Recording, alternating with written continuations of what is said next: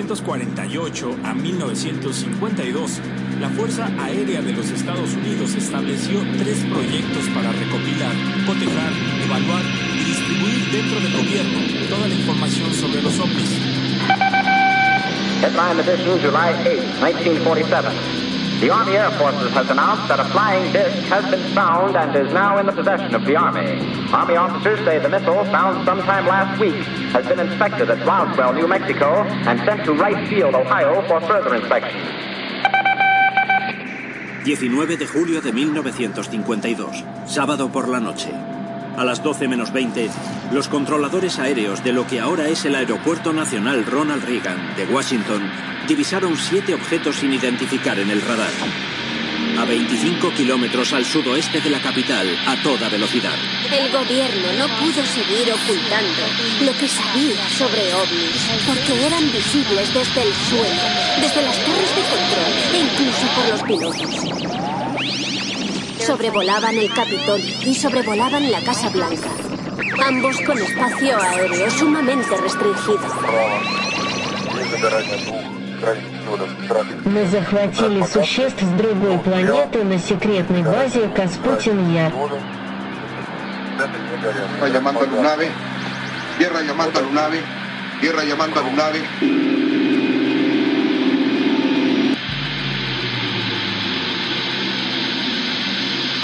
A ver, a ver, ¿qué tenemos? Nada, señor. A ver, permítame que le busco. Sí, nosotros. Camarante, ¿qué es eso? ¿Qué distancia más o menos lo tenías, Peyes? ¿Eh? Oye, usted, a ver, abusados, es como... Ahí van más. Van más, siguen más atrás. Son 10, 11 objetos.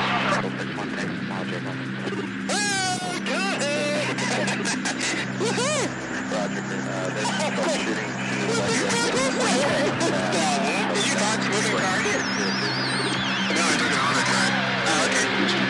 a newly released video raising questions about the existence of UFOs. The video of radar on a U.S. warship off the coast of California shows multiple objects popping up around the Navy ship in July 2019. Arriba, arriba hay otro, arriba hay otro. Arriba sí está el otro. De vuelta. Arriba de aquel está el otro. Y desapareció, boludo. Desapareció donde estábamos filmando, apareció allá. Lo tengo, lo tengo, lo tengo, lo tengo. Mirá, mirá. Lo tengo filmado, boludo. ¿Querés apoyarte en mi cabeza? Vení, vení, vení, vení, vení, vení. Vení, vení, vení, vení, vení. Son tres, Leo.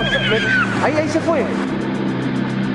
Bienvenidos a Euforia, queridos camaradas terrícolas. La población de este pueblo perdido en las montañas es desconocida. Nuestros atractivos turísticos son misteriosas luces en el cielo nocturno y algunas leyendas de pobladores que han sido abducidos por supuestas entidades extraterrestres. Su guía de turistas será una elfa llamada Perfidia Vela.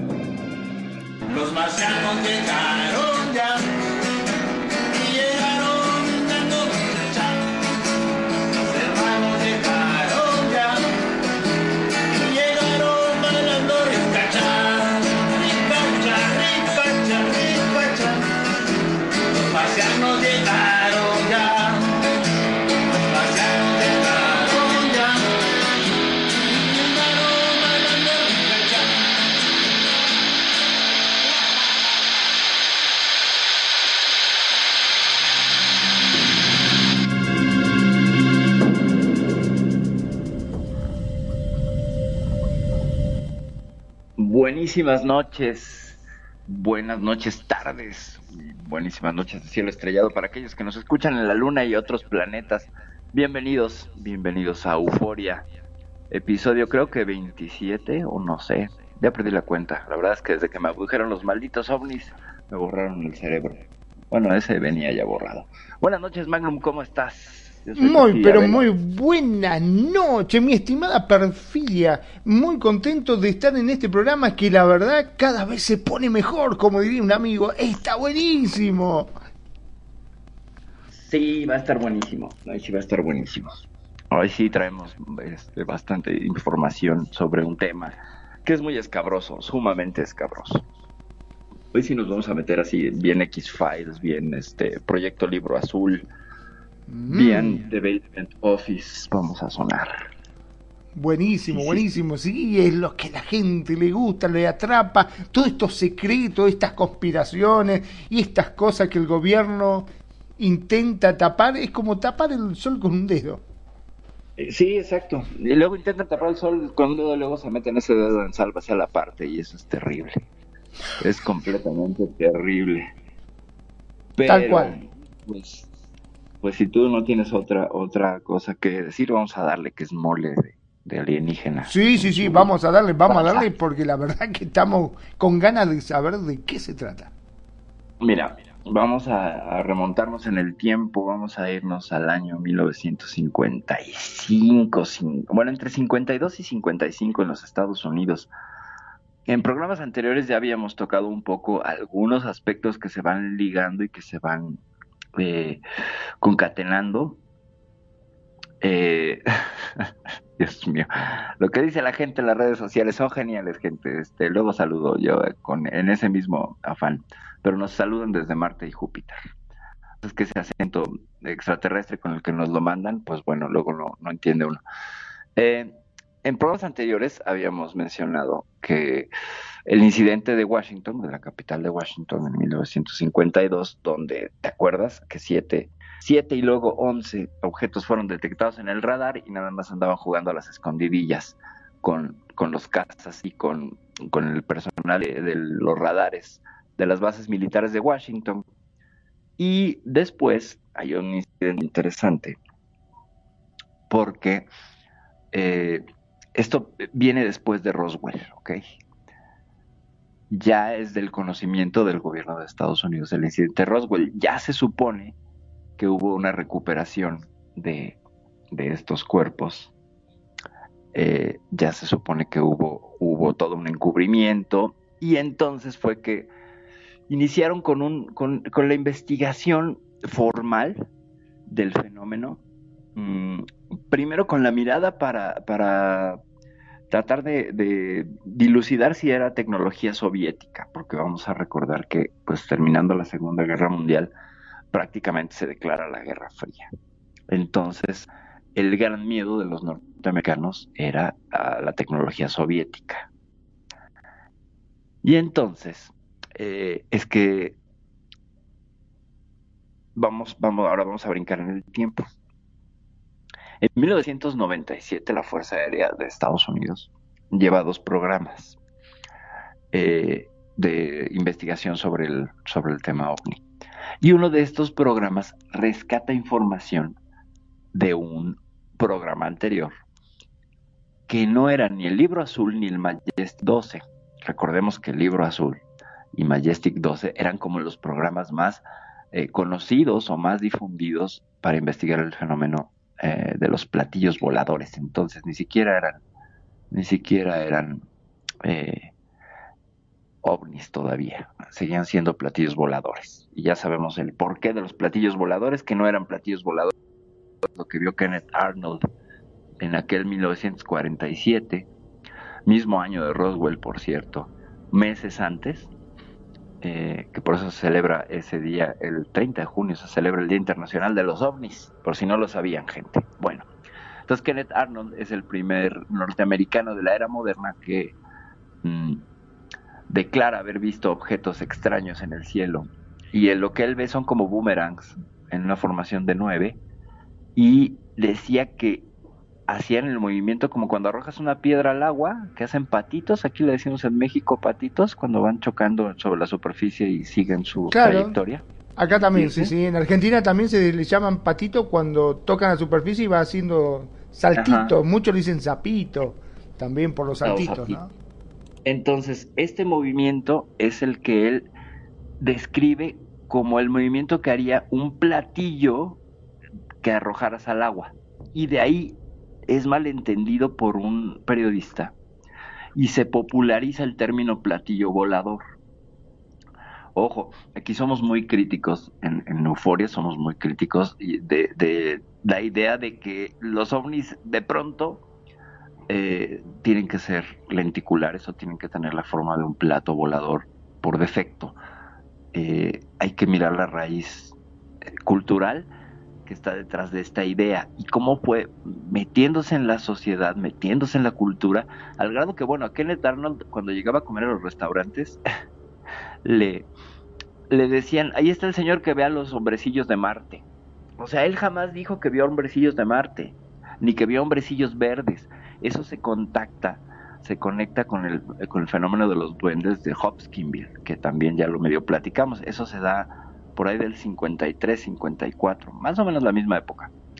Y, y se Me parece ¿cómo se también por culpa de Mulder, ¿no? Mulder tiene la Eh, culpa sí, que tenía el, y estaban, el- estaban, estaban coludidos, claro. Claro, supuesto. el póster ese que ponían del platillo, ¿te acordás? Eh, Que es- era un plato no. volador que se veía de fondo. Sí, sí, el I Want to Believe, ¿no? Ya, ya habíamos platicado un poco de ese, de ese, de ese icono, ¿no? Del, de la oficina de, de Mulder en los expedientes secretos X que tiene su, su póster con el famosísimo, eh, la famosísima tapa de lámpara de Adamski, eh, que se supone que es un contactado suizo y que él fotografió algunos, algunos objetos voladores. Luego salió su esposa a decir que no era cierto y que todo era un fake, pero bueno. El asunto está en que Kenneth Arnold nunca ve platillos voladores, nunca ve marcianos, pero la, la, la, cultura va dotando al mito que es convenientemente utilizado por el gobierno de Estados Unidos para encubrir muchas actividades secretas, porque recordemos otra cosa. En ese entonces ya estaba en activo el proyecto Paperclip. Este proyecto Paperclip lo que hace es rescatar toda la tecnología que pudieron robarse, bueno, no rescatar, robarse toda la tecnología alemana eh, de finales de la guerra. Los alemanes tenían grandes avances, el problema fue que los arrancaron a destiempo. Entre ellos, pues el primer jet de combate, que era este Messerschmitt, eh, a propulsión a chorro. Eh, los alemanes contaban con, con Von Braun para ser el genio detrás de la propulsión a chorro.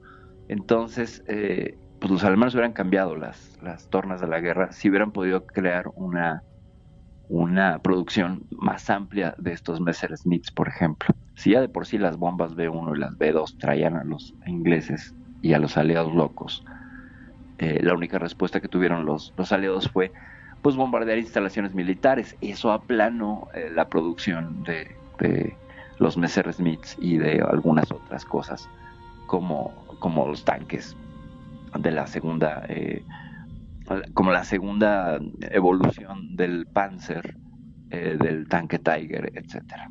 Entonces eh, lo que hace el proyecto Paperclip es recuperar a todos los científicos que migran de la Alemania nazi y pues reclutarlos no eh, si quieren quieren un ejemplo muy conocido de, de este asunto del paperclip pues bueno tenemos nada más y nada menos que al señor Albert Einstein, que aunque no era declarado eh, como un participante del partido nazi ni nada, era un alemán que estaba eh, refugiado en Estados Unidos. Entonces, básicamente con esta mirada que se traen a Brown y a otros, a otros científicos para desarrollar de propulsión a chorro, que se, se conecta con todo lo que es el Jet Propulsion Lab eh, con Jack Parsons, que ya hablamos de Jack Parsons o hablaremos de Jack Parsons, no sé si, corrígeme si ya lo hicimos o no, Magnum, pero es este tipo loquísimo que acaba liándose con, con el de la dianética, con Hobart y con Anton LaVey, ah no, con, con un otro que era un medio ocultista,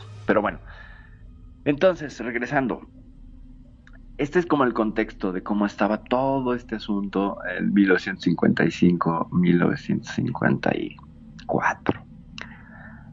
Y el, el proyecto super secreto que sacan ellos se les da por ponerle un nombre genial, ¿no? Bien, se sentaron los militares, yo creo que estuvieron cuatro horas en una sesión de brainstorm tratando de mm, dilucidar cuál iba a ser el nombre del proyecto y le pusieron Proyecto Saucer.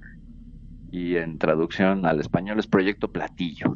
O sea, así o más balcón. Entonces, este nombre es sustituido inmediatamente por mandos más altos. Les dijeron, ¿qué les pasa? Están estúpidos, es demasiado obvio. Está bien que seamos militares y seamos un poco tontos, pero tampoco exageren, muchachos. Entonces, lo que hicieron, lo que hicieron fue eh, cambiarle el nombre a Proyecto Sigma o Proyecto Signo. Vos fijate, ¿no? Tantos años tratando de negarlo y le van a poner ese nombre al proyecto. Una cosa, una cosa que no tenía lógica tampoco, ¿no? Eh, no, no había absolutamente ninguna lógica en, en el Proyecto Platillo, ¿no? Pues era como platillo, yo creo que quisieron decir, no, es que lo van a confundir con platillo de comida. Sí, seguro. Entonces, bueno, eh, esto, este proyecto Platillo empieza el 23 de septiembre de 1947. Fíjense la distancia entre Roswell y esto. Hay que, hay que ser muy, muy precisos con las fechas. Roswell es en julio. Para septiembre, o sea, en dos meses, en dos meses, ¿cómo habrá estado el asunto? ¿Cómo habrán estado los secretos que eh, se precipitó al gobierno en dar presupuesto para crear este, este proyecto platillo, vamos a decirle proyecto platillo, eh, y que lo, lo inauguró el 23 de septiembre, o sea, dos, ni dos meses, sí, dos meses exactos. Entonces consistía en una investigación acerca del fenómeno de los objetos voladores no identificados. Yo lo que pienso es que más bien era de los platillos, porque no hubiera sido proyecto ovni, seguramente, con esa cosa secreta que les gusta, que les gustaba a los militares de esa época.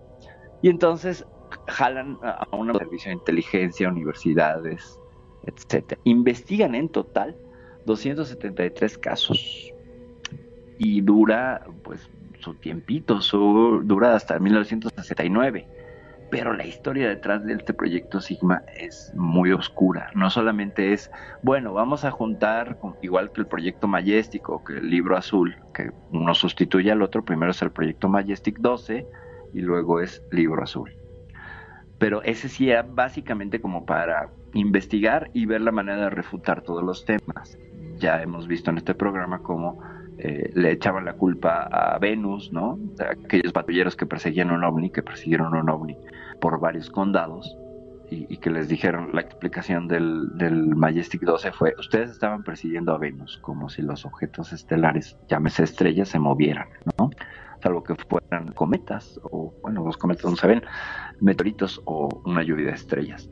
Entonces, este, este proyecto Signo, eh, eh, por supuesto lo asignan a las fuerzas aéreas, ¿no? Entonces son los que los que lo estaban lo estaban eh, regenteando, lo estaban pues mandamaseando, siendo los, meros meros. Ah, ellos eran el último filtro antes de pasar a, pues a, los, diputados, ya senadores y bla bla. Bueno, senadores, pues no tiene diputados, no sé. Entonces, eh, este 23 de septiembre del 47 eh, afirmaba la carta de, de fundación del proyecto Sigma la realidad del fenómeno. O sea, no partían de una especulación ni iban a buscar la verdad. Partían de que sí existían y que el fenómeno de los platillos voladores era cierto. Fíjense qué interesante. No era, vamos a buscar, no, vamos a ver de dónde vienen. Porque, y, y- y regresamos a, a- a- a la- los tiempos actuales, que este 25 de junio que sacó el, el Pentágono toda la información, según ellos, sobre los ovnis y que acabó siendo lo mismo. O sea, sí aceptamos que es real, pero no sabemos qué es. Así que Bueno, pero cual- vos fijate, ¿no? Perdón, pero eh, qué controversia, porque primero lo negaban a muerte y después Ajá. sacan un proyecto en la cual están diciendo que sí existen, que van a ver de dónde vienen. O sea, no Ajá. tenía mucha lógica. O sea, hubiese sido más lógico por ahí que dijesen, bueno, vamos a investigar a ver si es cierto esto de los platillos o de los objetos Claro. voladores no identificados. Y no decir, bueno, vamos a ver de dónde vienen. Ya el solo hecho de decir vamos a ver de dónde vienen es una afirmación de que sí existen. Claro, claro, ahí, ahí están afirmando. Entonces, pero fíjate cómo es coincide el contenido. ¿Y a cuántos años de distancia? ¿70? Imagínate. Entonces, sí hay, sí hay este eh, una, una línea muy marcada, ¿no? De coincidencias. Pero bueno, continuemos.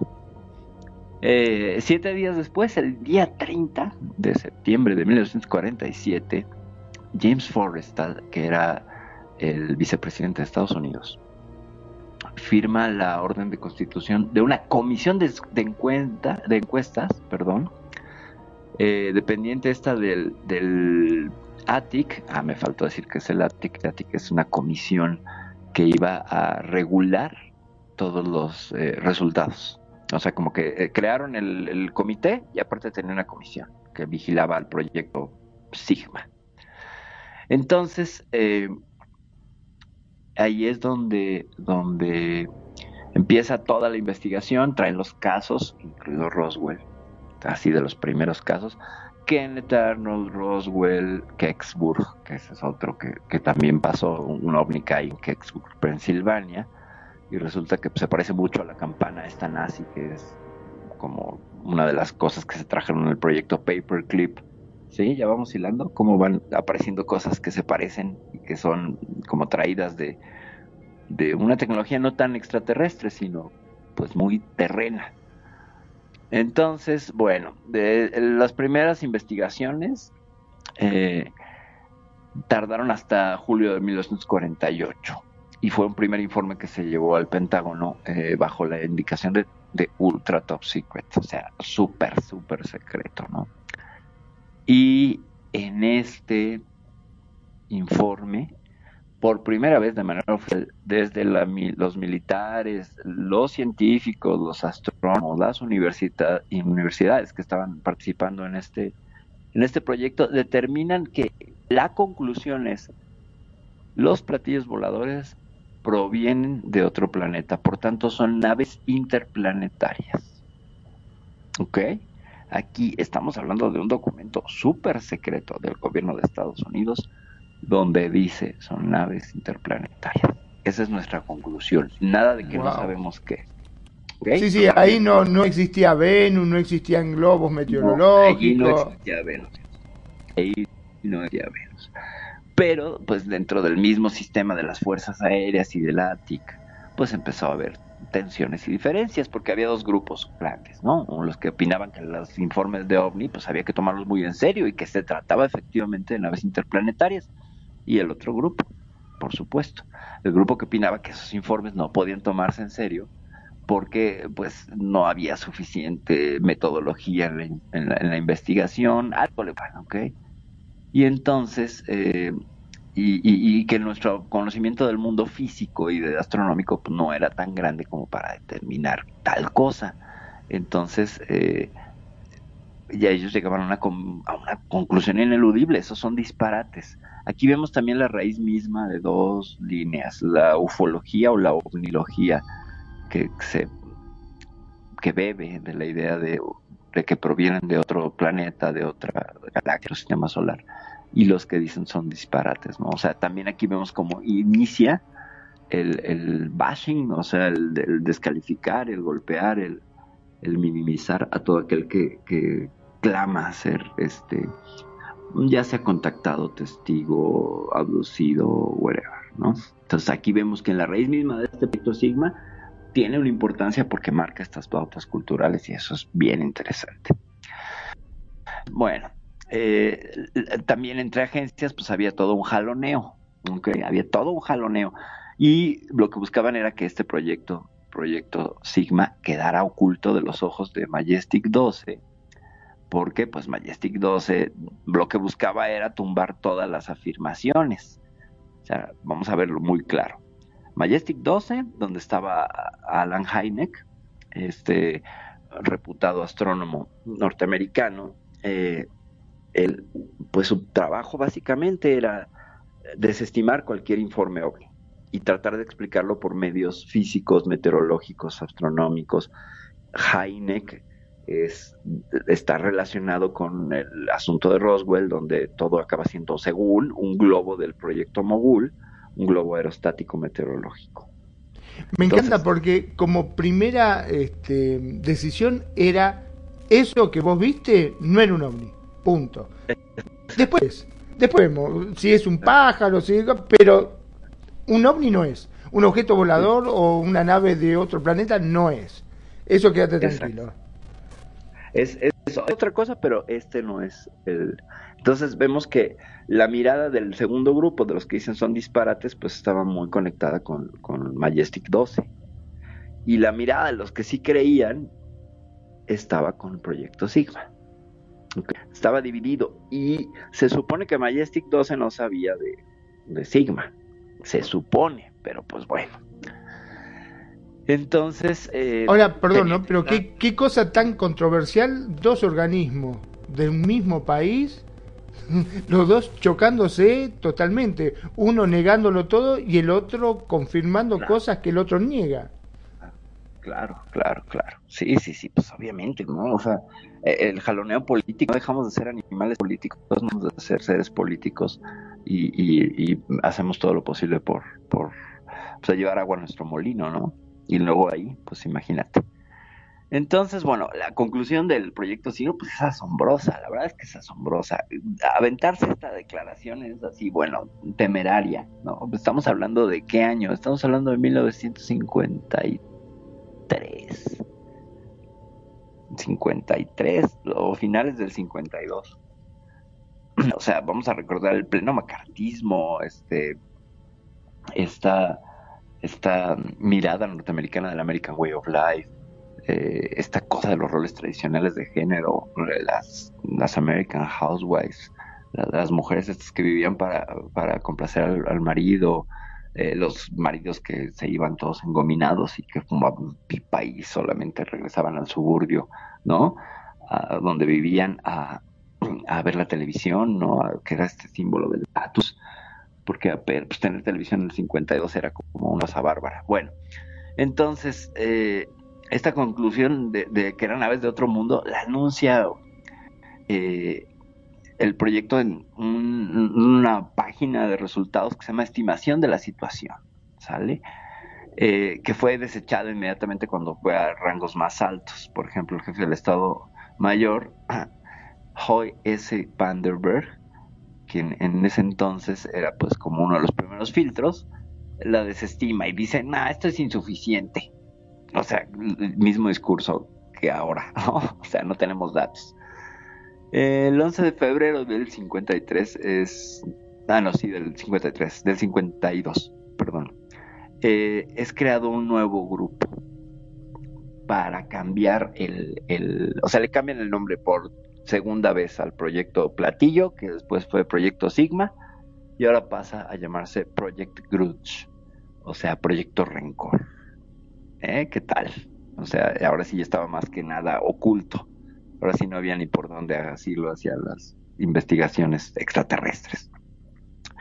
Y le cambian el propósito. El propósito de Rencor o Grudge es investigar el fenómeno ovni con la premisa básica de que las naves extraterrestres no existen. O sea, vuelta a parecerse a Majestic 12, que ya para entonces estaba empezando a oler al libro azul. Eh, y prosigue su trabajo durante varios años, ¿no? Entonces, eh, ahí eh, es cuando coinciden Majestic 12 y Grudge se fusionan en Libro Azul. O sea, el proyecto Libro Azul, que también estaba metido ahí Alan Hynek. Pues finalmente es heredero de toda la información de estos dos proyectos, ¿no? Eh, la línea de, de, de Hynek, que era que los ovnis se explican desde medios físicos y naturales, y la línea de que es no existen. Entonces, pues vemos que hay dos premisas, no existen y se pueden explicar, ¿no? O sea, un pragmatismo bárbaro. Entonces, eh, pues todo este mundo de los ovnis y de los extraterrestres y de los platillos voladores está lleno de conspiraciones por todos lados. Y aquí es donde la cosa se pone, pero verdaderamente interesante y verdaderamente... En 1988, un tipo llamado Cooper eh, publica un libro que se llama Más allá del caballo pálido. Eh, ahorita les explico qué es caballo pálido. Eh, Cooper lo que afirma es haber entendimiento directo de documentos filtrados que mostraban no solo el contacto con razas alienígenas, sino que eh, tenía un contacto dentro del gobierno, según, al que llamaba el contacto sombra. Y entonces este hombre eh, se supone que era un informante de primerísima mano que había estado metido en los dos proyectos. O sea, había, había espiado al proyecto Grudge desde el proyecto Majestic 12. Entonces estaba súper enterado el tipo. Y se supone que es el, informante de, Bill Cooper. Eh, entonces lo que hace es eh, revelar, revelar lo que verdaderamente eh, estaba sucediendo a la par de la investigación del proyecto Sigma. ¿Qué sucedía? Y aquí vamos a, dar un, pequeño salto interesantísimo. Eh, el que era presidente entonces, que es este, este señor Ike eh, Eisenhower, eh, es al que le toca pues lidiar con la invasión en Washington, ¿no? es el presidente que es el primer presidente eh, que hace mediático el asunto OVNI. En 52, cuando le anduvieron sobrevolando estas flotillas de 9 y 12 objetos que nunca pudieron identificar y que además cuando se acercaban los otros aceleraban y bueno, iban y venían y era un caos porque pues no solamente fue un testigo en Oklahoma, no, era en la capital de Estados Unidos donde se habían aparecido bastantes, bastantes objetos en la noche y había tenido bastante repercusión porque miles habían presenciado esto. Entonces había una paranoia en la ciudad de Washington eh, que pues se transminó por supuesto a las fuerzas a las fuerzas militares al grado que pues finalmente este señor Eisenhower tuvo que dar una conferencia de prensa y decir que pues eran fallos en el radar que eran eh, formaciones meteorológicas que eran ya vemos de dónde sacan esas explicaciones los presidentes de estos proyectos tienen alguien que les asesora no entonces eh, resulta que según la versión esta de Cooper eh, justo después de la visita de estos objetos a Washington, eh, reciben en la, en la, naciente NASA, que era el Jet Propulsion Lab, eh, ya empezaban a, experimentar y a utilizar poderosísimos telescopios y radiotelescopios. Y resulta que en 1954, por ahí de febrero, se detectan unos asteroides que tenían una trayectoria inusual. Les recuerdo Mamua, les recuerdo esto que pasó hace dos años, este asteroide interestelar que es el primero que detectamos y que cuya trayectoria no era elíptica, sino que cambiaba de trayectoria y, y como si estuviera tripulado. Bueno, pues estos asteroides, eh, que es denominado el grupo sospechoso de asteroides, eh, empieza a mostrar comportamiento de vuelo inteligente en los radares. Entonces eh, se da la alarma a nivel gobierno, a nivel fuerzas aéreas. Eh, recordemos que estamos escuchando esto desde la versión de, este señor Bill Cooper, según su informante, según este señor Sombra, ¿ok? No, no demos por sentado como hecho histórico, esa es la lectura que este hombre le da en su libro del caballo pálido, pero bueno, ahorita les digo por qué es el caballo pálido.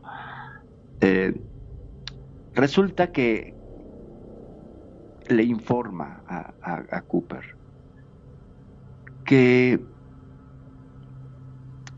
detectaron a los asteroides utilizando ingeniería inversa. Ya pasó tiempo después de, de Roswell y se supone que se aprovechó parte del, de la tecnología capturada en el choque de Roswell. Recordemos también que es muy curioso, aquí sí es un hecho histórico muy curioso, cómo el boom de la electrónica se da en estos años. Y el boom de la electrónica se da por el microchip. Y se supone, según Philip Corso, que es otro militar que no andaba en ninguno de estos proyectos, pero sí campechanamente, mientras era un desgarriate en Roswell, llegó y fotografió todos los informes que sacaron y se los llevó, o sea, todos los informes sobre, sobre la ingeniería inversa que llevaban de los objetos que recogieron de este choque y empezaron a desarrollar tecnología. Y se supone que Philip Corso va con ATT, con Bell Telephonics, bla, bla, bla, y desarrollan el microchip, desarrollan la fibra óptica, desarrollan el Kevlar desarrollan algunas aplicaciones para el láser eh, y algunas otras cosas de componentes que fueron importantísimos en el boom de la industria electrónica en esos años. O sea, recordemos que antes de esto, eh, pues los radios eran de bulbos, la televisión era de bulbos, bla, bla, bla. Y entonces de pronto, ¡boom!, hay un salto tecnológico cuasi inexplicable que encaja pues en fechas con este asunto. Eso siempre a mí me ha llamado la atención, siempre. Entonces, parte de esta tecnología alienígena que rescata eh, le sirve para no solo detectar a los asteroides estos que andaban haciendo como cha-cha-cha cósmico, sino que se pueden comunicar con ellos y lanzan una, una señal. Les mandan una señal en código Morse y dos días después reciben una respuesta. Dos días después reciben una respuesta que son unas coordenadas. Y estas coordenadas resulta que son una base norteamericana, la base Edwards y siguen llegando respuestas que son tanto como un día, una fecha, o sea, prácticamente que los asteroides estaban citando a los norteamericanos. Y entonces, entonces ya hasta aquí, se va a poner todavía mejor. Eh, Eisenhower, hay una, historia muy interesante con Eisenhower, justo en estas fechas. Eh, esto es ya es marzo, eh. les dije que era febrero, pero bueno, aquí ya estamos en marzo del, del 54 eh, Eisenhower desaparece de la vista pública porque primero dice que va a tomar unas vacaciones en Campo David de tres días, pero de todas maneras siempre hay un hay un, comisionado, un periodista que lo estaba siguiendo a todos lados para pues ir generando eh, una una un día a día con el presidente, dar nota, ¿ok? Entonces era como pues, pues, su guardia, ¿no? O sea, siempre había un periodista de algún, de algún medio, eh, pues siguiendo los quehaceres de la vida del presidente para llenar las notas del periódico dominical, qué sé yo, ¿no? El presidente se puso pantuflas, ¿no? Ese tipo de bobadas. Eh, pero de pronto se le desaparece. Es el, periodista este que da la, voz de alarma. Oigan, el presidente desapareció. Y surge por ahí un poco el, rumor de que Eisenhower, que ya no era un jovencito, eh, había muerto de un infarto. Y por algunas horas, el vicepresidente de Estados Unidos eh, tuvo que tomar funciones.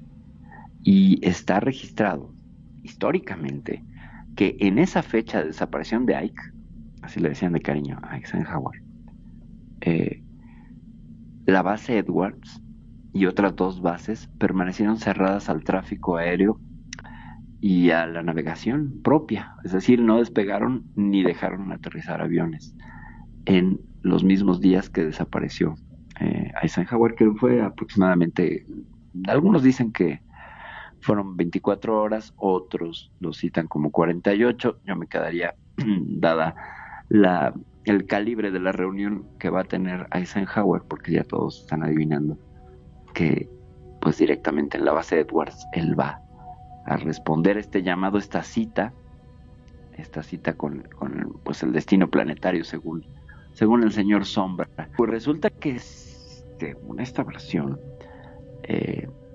este, eh, la otra base era la base Holoman. Entonces, en, una, en, los, en la base Edwards, eh, se supone que Eisenhower y el alto mando de, las fuerzas aéreas norteamericanas y del ejército y de la marina y bla bla bla eh, se reúnen con una con los tripulantes de un platillo volador que aterriza en la base. Se reúnen eh, ellos conocían perfectamente el inglés y envían un emisario y pues básicamente se sientan a negociar. No sé si los alienígenas tengan nalgas para sentarse, pero bueno, eh, se sientan a negociar. Entonces, eh, los acuerdos y los jalones, los libretes de aquella reunión, se supone que es, bueno, nosotros de la Z reticuli, somos eh, una raza que está enferma y que requiere material genético para buscar una cura hasta el momento ustedes son para generar una cura porque no podemos reproducir. Solo somos entidades biológicas asexuadas, pero controladas por unas que sí son sexuadas, que están en Z reticuli. y nos han enviado para traer muestras y personas para un estudio genético y poder hacer una hibridación. Les ofrecemos a cambio tecnología. Pero queremos que nos dejen abducir, secuestrar a sus ciudadanos y que no hagan que no hagan pues mucho aspaviento. Eh, hay una, una vuelta muy interesante de tuerca porque pues Eisenhower dice, bueno, sí, muchachos, está muy interesante, qué bonitos sus ojos negros, este, pero pues mm, vamos a pensarlo. No, no hay tiempo para pensarlo, tienen que darnos una respuesta ya. Claro, me imagino que también el presidente se habrá puesto en, el, en la disyuntiva, ¿no? De decir, si le digo que no, van y se lo ofrecen a China o a Rusia y Claro. después los otros vienen y nos revientan a nosotros, que no tenemos esa tecnología. Claro, y además curiosamente ya estamos coincidiendo con los tiempos de Kasputin Yar. Vámonos, se está metiendo un marciano hecho gato en mi casa. Bueno, Sí, sí, sí, Eh, se escucha. recordemos que Kasputin Yar es como el Roswell ruso, a diferencia del Roswell norteamericano, donde los ovnis se supone que se caen por tanta antena de microondas, que eso los hace fallar. En Kasputin Yar, los rusos, que son rusos, y que se toman las cosas un poco más a lo bru- bruto, eh, derriban el, un objeto a cañonazos y con, lo persiguen con aviones y bajan. Entonces de ahí es que... Digamos eh, que le tiraron con todo lo que tenía, ¿no? Lo vieron y dijeron, "Ah, que- claro, Y este sí. debe ser estadounidense, dijo, a la mierda, le tiramos con lo porque que ellos hace. Tenían el miedo contrario. Claro, claro, claro, ellos tenían el miedo contrario. Sin embargo, me parece que Stalin, porque todavía vivía, eh, estaba muy consciente de lo que había pasado en Roswell.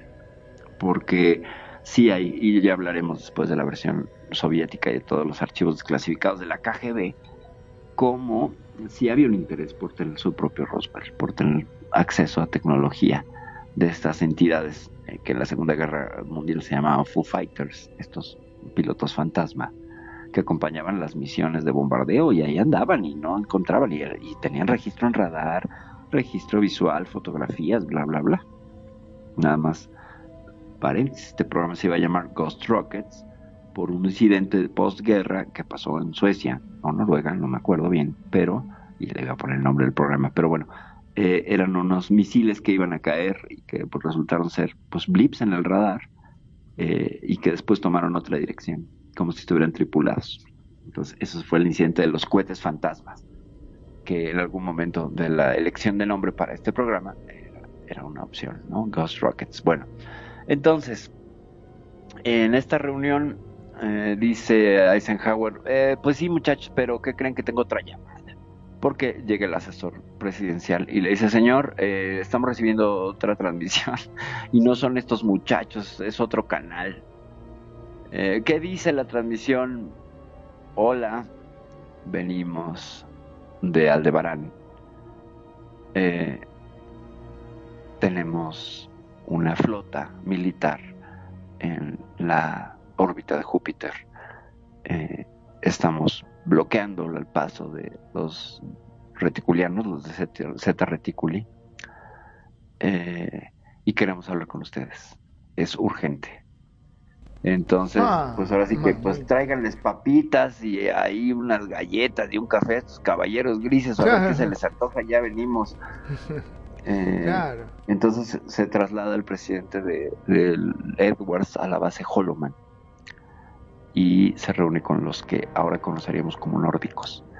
Eh, vamos a hacer la, la descripción de cómo son los clásicos alienígenas grises. Ya sabemos, cabezones, ojos negros, mm, forma de avellana, boca muy pequeña, casi sin nariz, eh, una cabeza muy prominente, un cuerpo muy delgado, extremidades sumamente delgadas, sin ropa aparente eh, y de una tonalidad gris, mm, que vienen en grupos de 3 a 6 individuos, o sea, entidades biológicas extraterrestres. Y pues cuando se encuentra con los nórdicos, pues son sumamente parecidos a los humanos, solo que son mucho más altos. Pero sí, tez blanca, ojos azules o azul hielo o verde agua muy claro, cabelleras rubias casi albinas, vestidos ellos eh, mm, con una, con unas, ellos sí con ropa más reconocible, eh, usaban unas capas y algunos tienen la piel azul. Y lo que le dicen a Eisenhower es, eh, sabemos que están en negociaciones con los grises. Venimos a advertirles que no entren en ninguna clase de trato con los grises. Ellos solo vienen por su beneficio. Eh, la tecnología que les ofrecen es sumamente rudimentaria. Nosotros tenemos mejor tecnología. Venimos a ofrecérselas sí y solo sí ustedes los humanos hacen dos cosas. Renuncian a todo su armamento militar nuclear y eh, trabajan por la ampliación de la conciencia. Dejan de estar trabajando en la competencia y se dedican a trabajar en la ampliación de la conciencia. Y entonces el presidente Eisenhower voltea y le dice a sus asesores, pues es que quieren que nos quitemos las armas, ¿no? Han de ser rusos a lo mejor y quieren que nos desarmemos. No, señor, no podemos renunciar a las armas porque nos quedamos indefensos, pese a que ustedes vengan con las mejores intenciones. El embajador de los de los extraterrestres le dice, le repito, eh, nosotros venimos eh, a ofrecerles esta oportunidad de salvarse, porque estos individuos son muy astutos, muy ladinos, muy, muy traicioneros. Eh, les recomiendo que, que no hagan ninguna clase de, de acuerdo, es más, si quieren les ayudamos a sacarlos del planeta. Pero no, no hagan ninguna clase de acuerdo. Eh, ellos trabajan con lo que ustedes entenderían como lo oscuro, como la oscuridad, como la, el bajo astral. Eh, dice Eisenhower, pues es que nos negamos, no sabemos, no tenemos ninguna clase de, de certeza que ustedes no sean soviéticos, ¿no? Además tienen el tipo, parecen eslavos le dice el embajador, mi señor, está usted viendo el transporte en el que llegamos. Eh, eso no lo pueden hacer los soviéticos. Entonces Eisenhower les dice, no, muchas gracias, eh, no queremos entrar en conflicto con ustedes, son bienvenidos, pero pues no queremos nada y si no nos ofrecen nada, pues mejor no llegamos a ningún acuerdo, ¿no? Convivamos en paz y, y pues ya, ¿no? Así que cenas ya a tu casa, ¿no? Cenas y te vas. Eh, mientras tanto, pues los grises ya estaban impacientes por tener una respuesta. Y esta respuesta viene como un sí hay acuerdo, señores, porque nos parece lo más, lo más eh, justo. Aquellos son muy injustos. Entonces los norteamericanos pues firman un trato con el mismo diablo, porque pues no pasan ni seis meses de este acuerdo, cuando pues los grises los grises o los Eterians, como también les, así les llamaban los azules, eh, empiezan a hacer de las suyas. Empiezan a hacer de las suyas. ¿Qué piden los grises? Los grises le piden a Eisenhower. Eh, los Estados Unidos nunca deben revelar la presencia de los grises en el planeta. Tienen que hacer todo lo posible por ocultarla. Tampoco deben revelar que se ha llegado a un acuerdo de este tipo. A pesar de la promesa de no dañar a ninguna de las poblaciones que, hacen los grises, eh, pues las operaciones que, iban a llevar a cabo no debían ser cuestionadas por los norteamericanos. Es decir, según los grises, no les vamos a hacer nada más que abducirlos, estudiarlos y regresarlos, y ustedes no preguntan, ¿no? Eh, y no pueden interferir bajo pena de, que esto sea una declaración de guerra. Eh, y sabemos dónde están sus armas nucleares y las podemos desactivar. Y te acuerdas de los incidentes de la base de Minot, de la otra base. Ah, mira vos, o sea que eso fue una advertencia entonces. Claro, claro, a todas luces parecían advertencias. A todas luces va, va siguiendo un guion con una lógica muy interesante.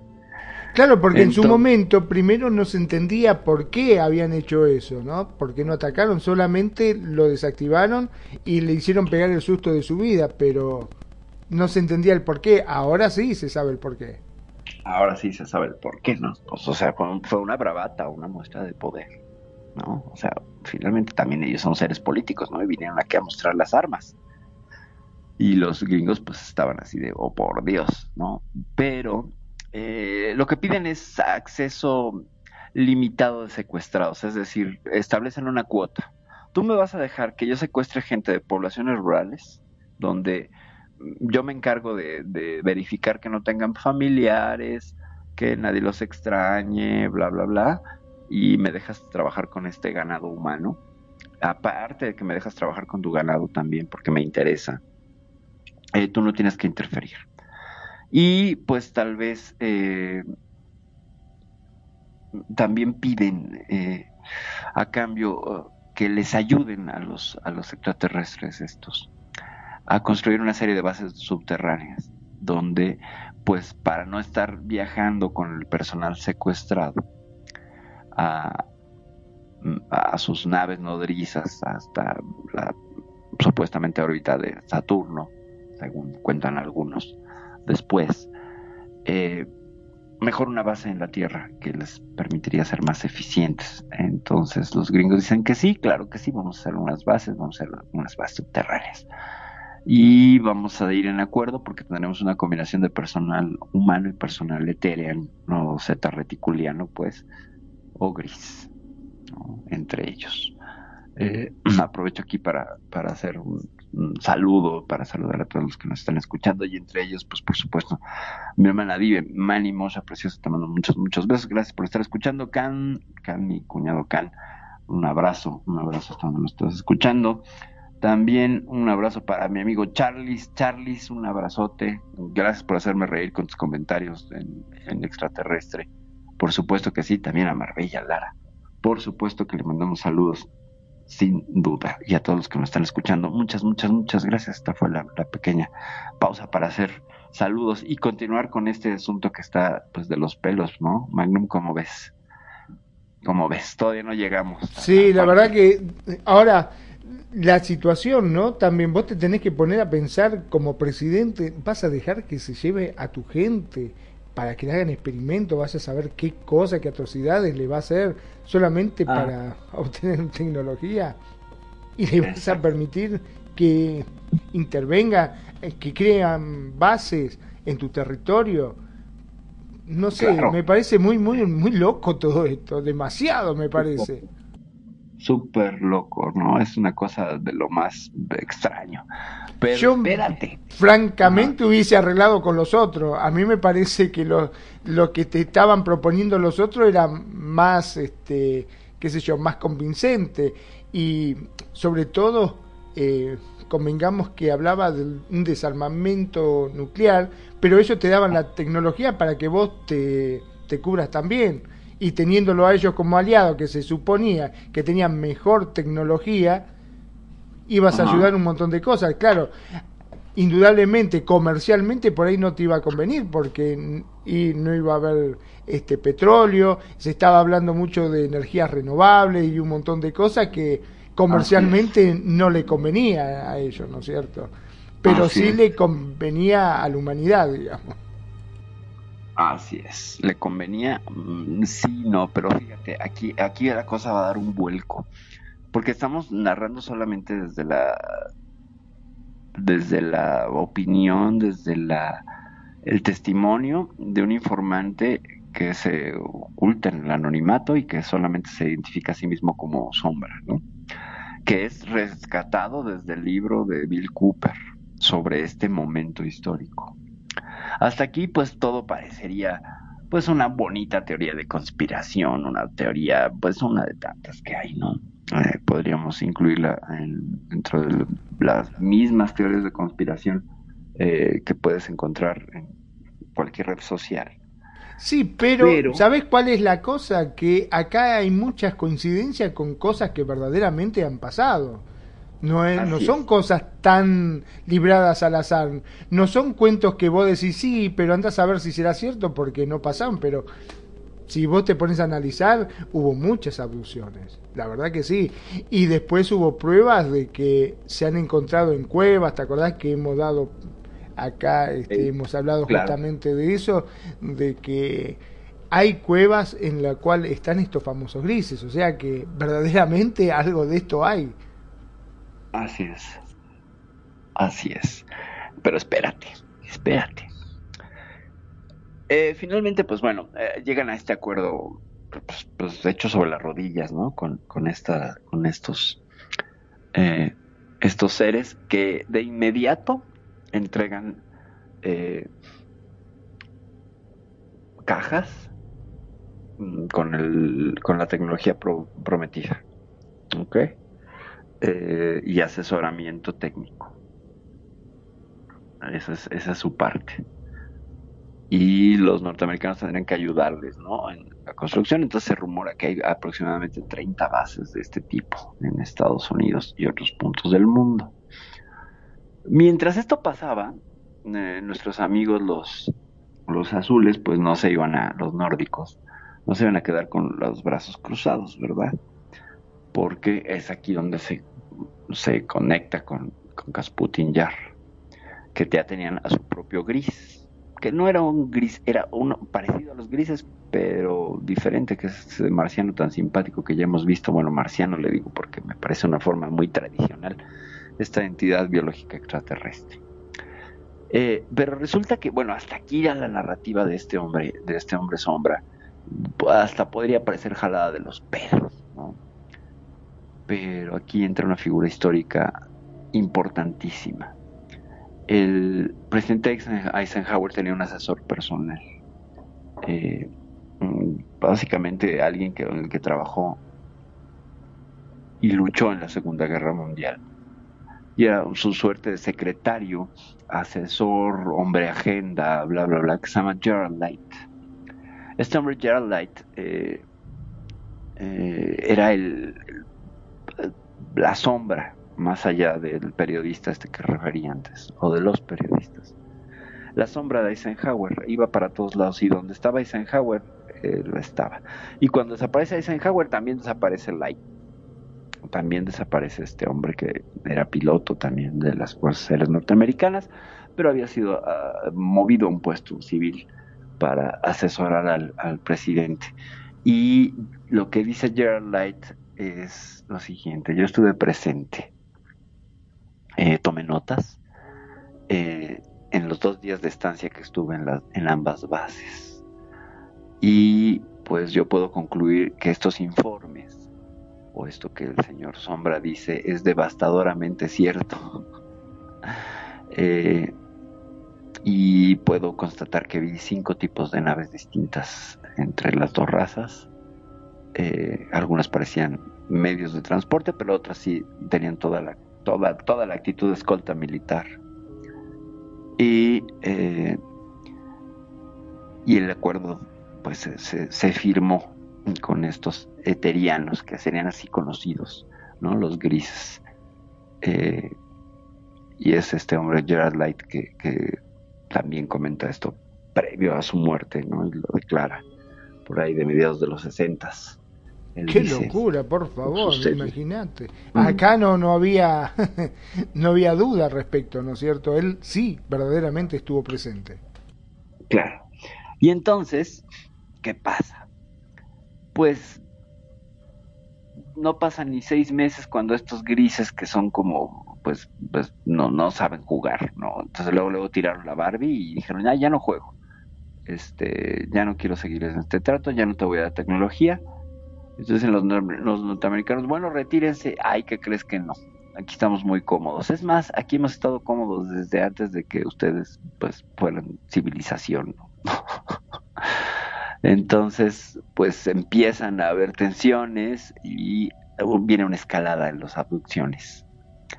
Porque pues evidentemente en estas bases eh, hay testigos humanos de lo que hacían estas entidades con los seres humanos. No solamente era una cuestión de, ven, te voy a meter un hisopo en la nariz y voy a investigar tus genes. No, por supuesto. O había manipulación a nivel orgánico de todo tipo, experimentación con una serie de sustancias.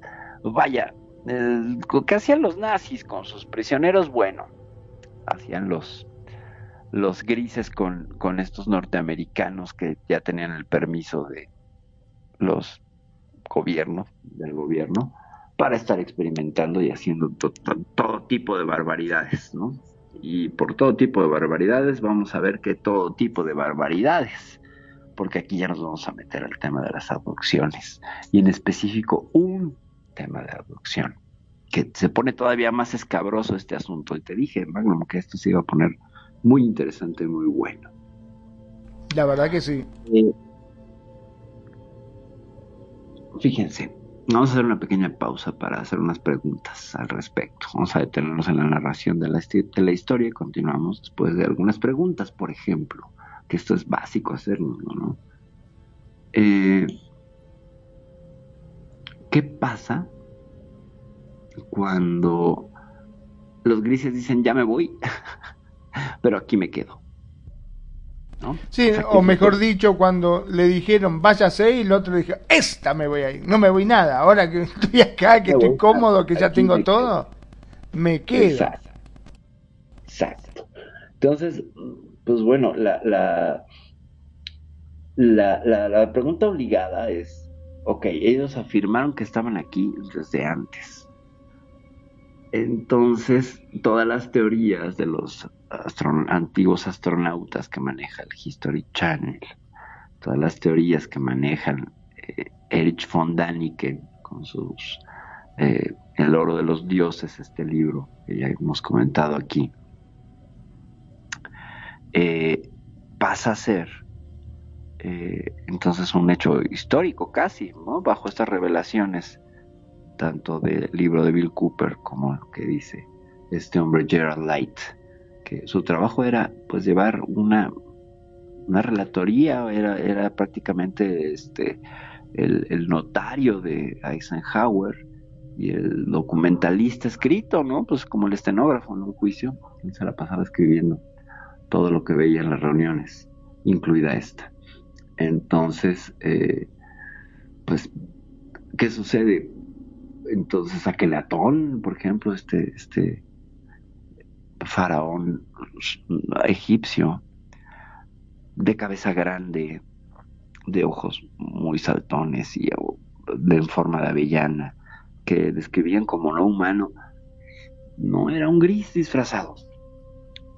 De que los que ya habían llegado, no era una persona gris de estos Eterians, eh, porque aquí se abre todo un capítulo con lo que son los sensu honor o sensu honor, que supónese desde la mitología egipcia, eh, son estas entidades, bueno, estos dioses del cielo, eh, diagonal extraterrestres o fuera de este mundo, que pasaban su linaje eh, solamente entre ellos. A ver si entiendo, o sea que en la Tierra ya hubo extraterrestres y no solamente una raza, sino distintos, distintas razas. 62. 62 razas, mira vos, que, y se estaban peleando, se estaban Eh, ahí peleando, ¿no? vamos a ir- ahí vamos a ir, yo creo, el capítulo próximo en Kasputin Yar, o sea, nos vamos a ir a la Unión Soviética para analizar este libro de las razas extraterrestres. O sea, los que, los que documentan las razas son los soviéticos. Wow. Los primeros que hacen el acuerdo son los norteamericanos, pero oh, vamos a hacer un paréntesis chismoso. Mientras una comisión de de cetarreticulianos, no me gusta el nombre porque me van a balburear por ahí, estaban eh, negociando con los norteamericanos, pues muy probablemente, y esto es una interpretación y que llego a, después de haber leído unos 3, 4 artículos que apuntan hacia lo mismo, estaban negociando con los rusos y diciéndole lo mismo, los nórdicos. O sea, y, curiosamente, los norteamericanos hacen el acuerdo con los grises, pero los rusos no hacen ningún acuerdo. O sea, hasta donde apuntamos, no hay un acuerdo de cooperación porque no hay abducidos rusos. ¿Te fijas? O sea, hay abducidos en el resto del planeta, pero en Rusia no. ¿Por qué? ¿O cuál fue el acuerdo? ¿No? Pero bueno, paréntesis, lo cerramos para el siguiente capítulo porque será todo un tema. Entonces eh, se viene una escalada porque los, los niños estos eterianos, ah, grises, pues empiezan una, verdadera eh, fiesta de, de abducidos. Empiezan a secuestrar a diestra y siniestra, a, hacer la figura esta de los visitantes de dormitorio, o sea, ya no necesitaban nada más que la nave viniera y se posara sobre ti y lanzara un rayo y te abdujera.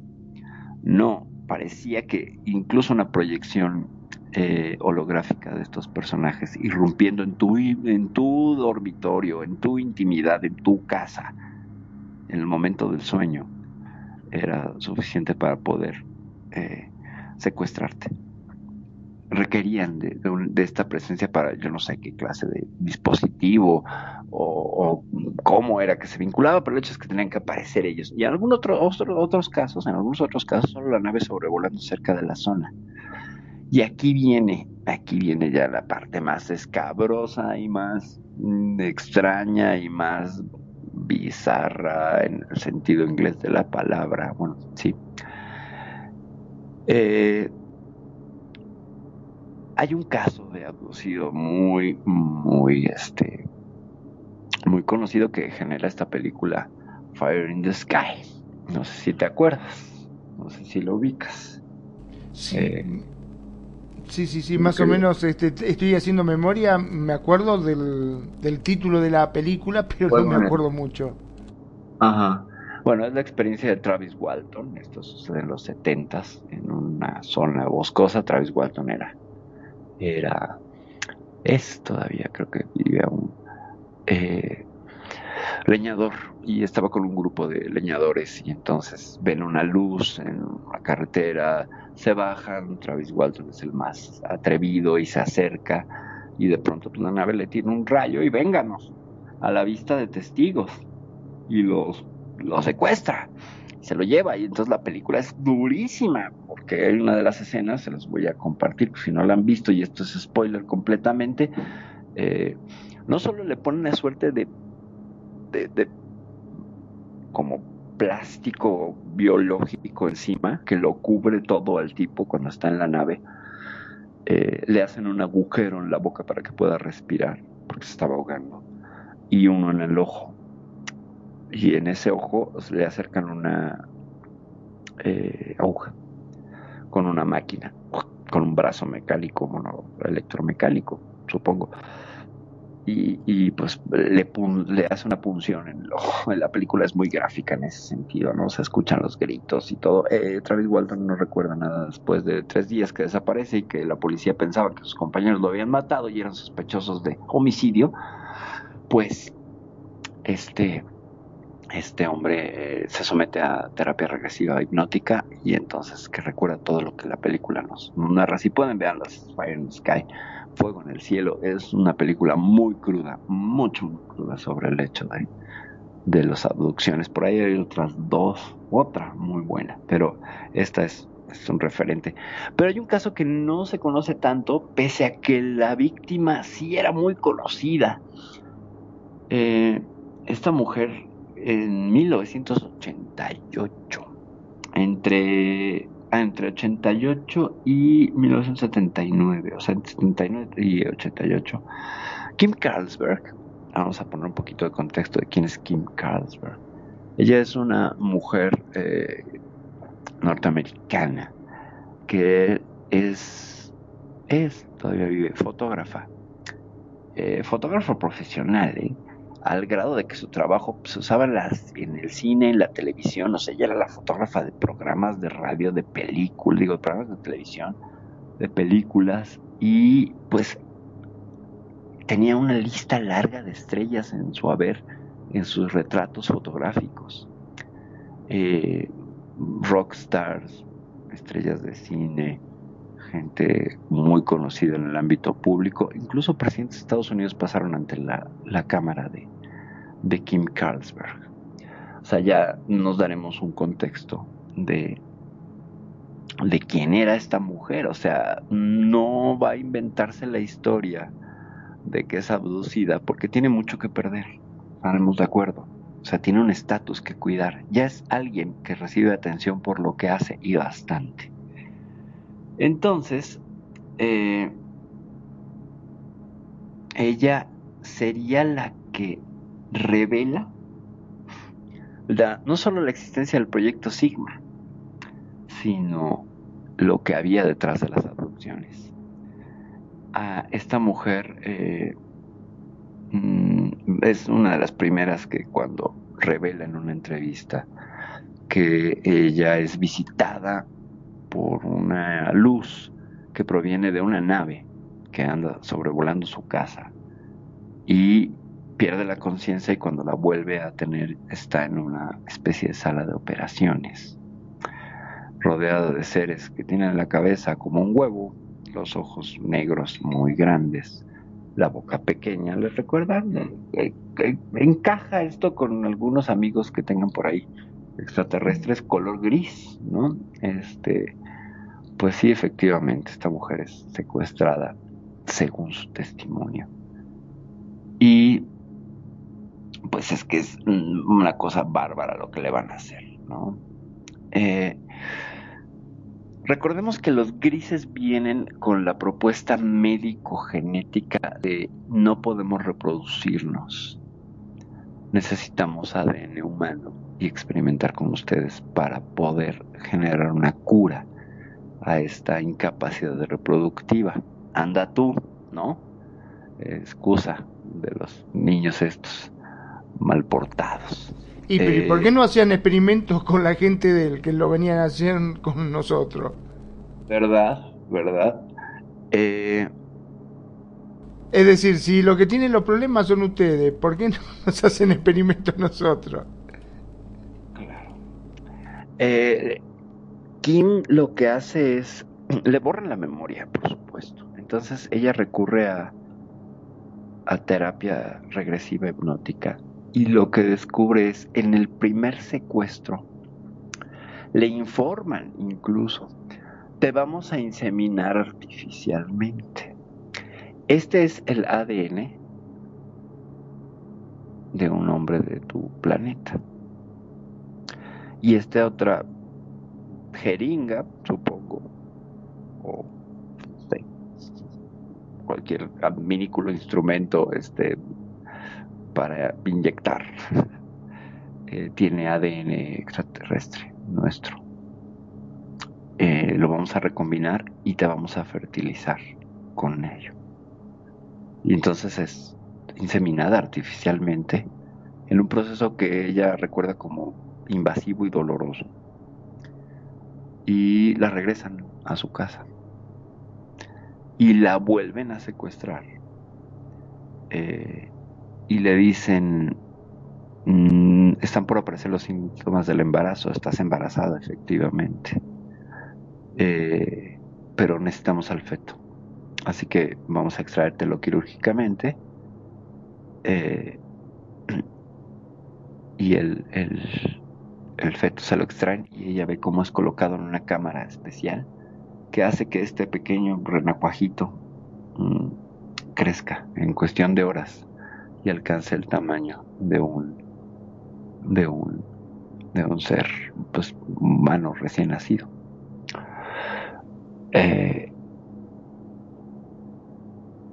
esta mujer Kim Casper insisto no no tiene por qué inventarse una historia tiene un background muy fuerte como fotógrafa. Vaya era fotógrafa para Hollywood fotógrafa para las cadenas ABC CBS y, y pues nada más con la pura lista de los que se querían fotografiar con ella eh, venía para vivir holgadamente y para no estar buscando atención Eh, Aparte no debe ser nada lindo, ¿no? Andar contando de que ha sido inseminada, Violada. claro, sí, Inseminada. inseminada encima por extraterrestre, wow. Así es.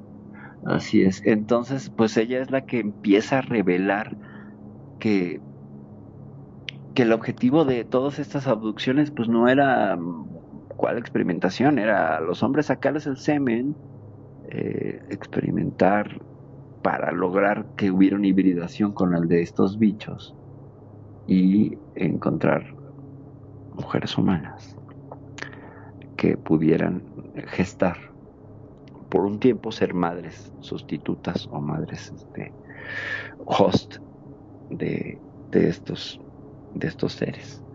Bueno de, de- que se fueran inseminadas crearan producto y después extraer el producto.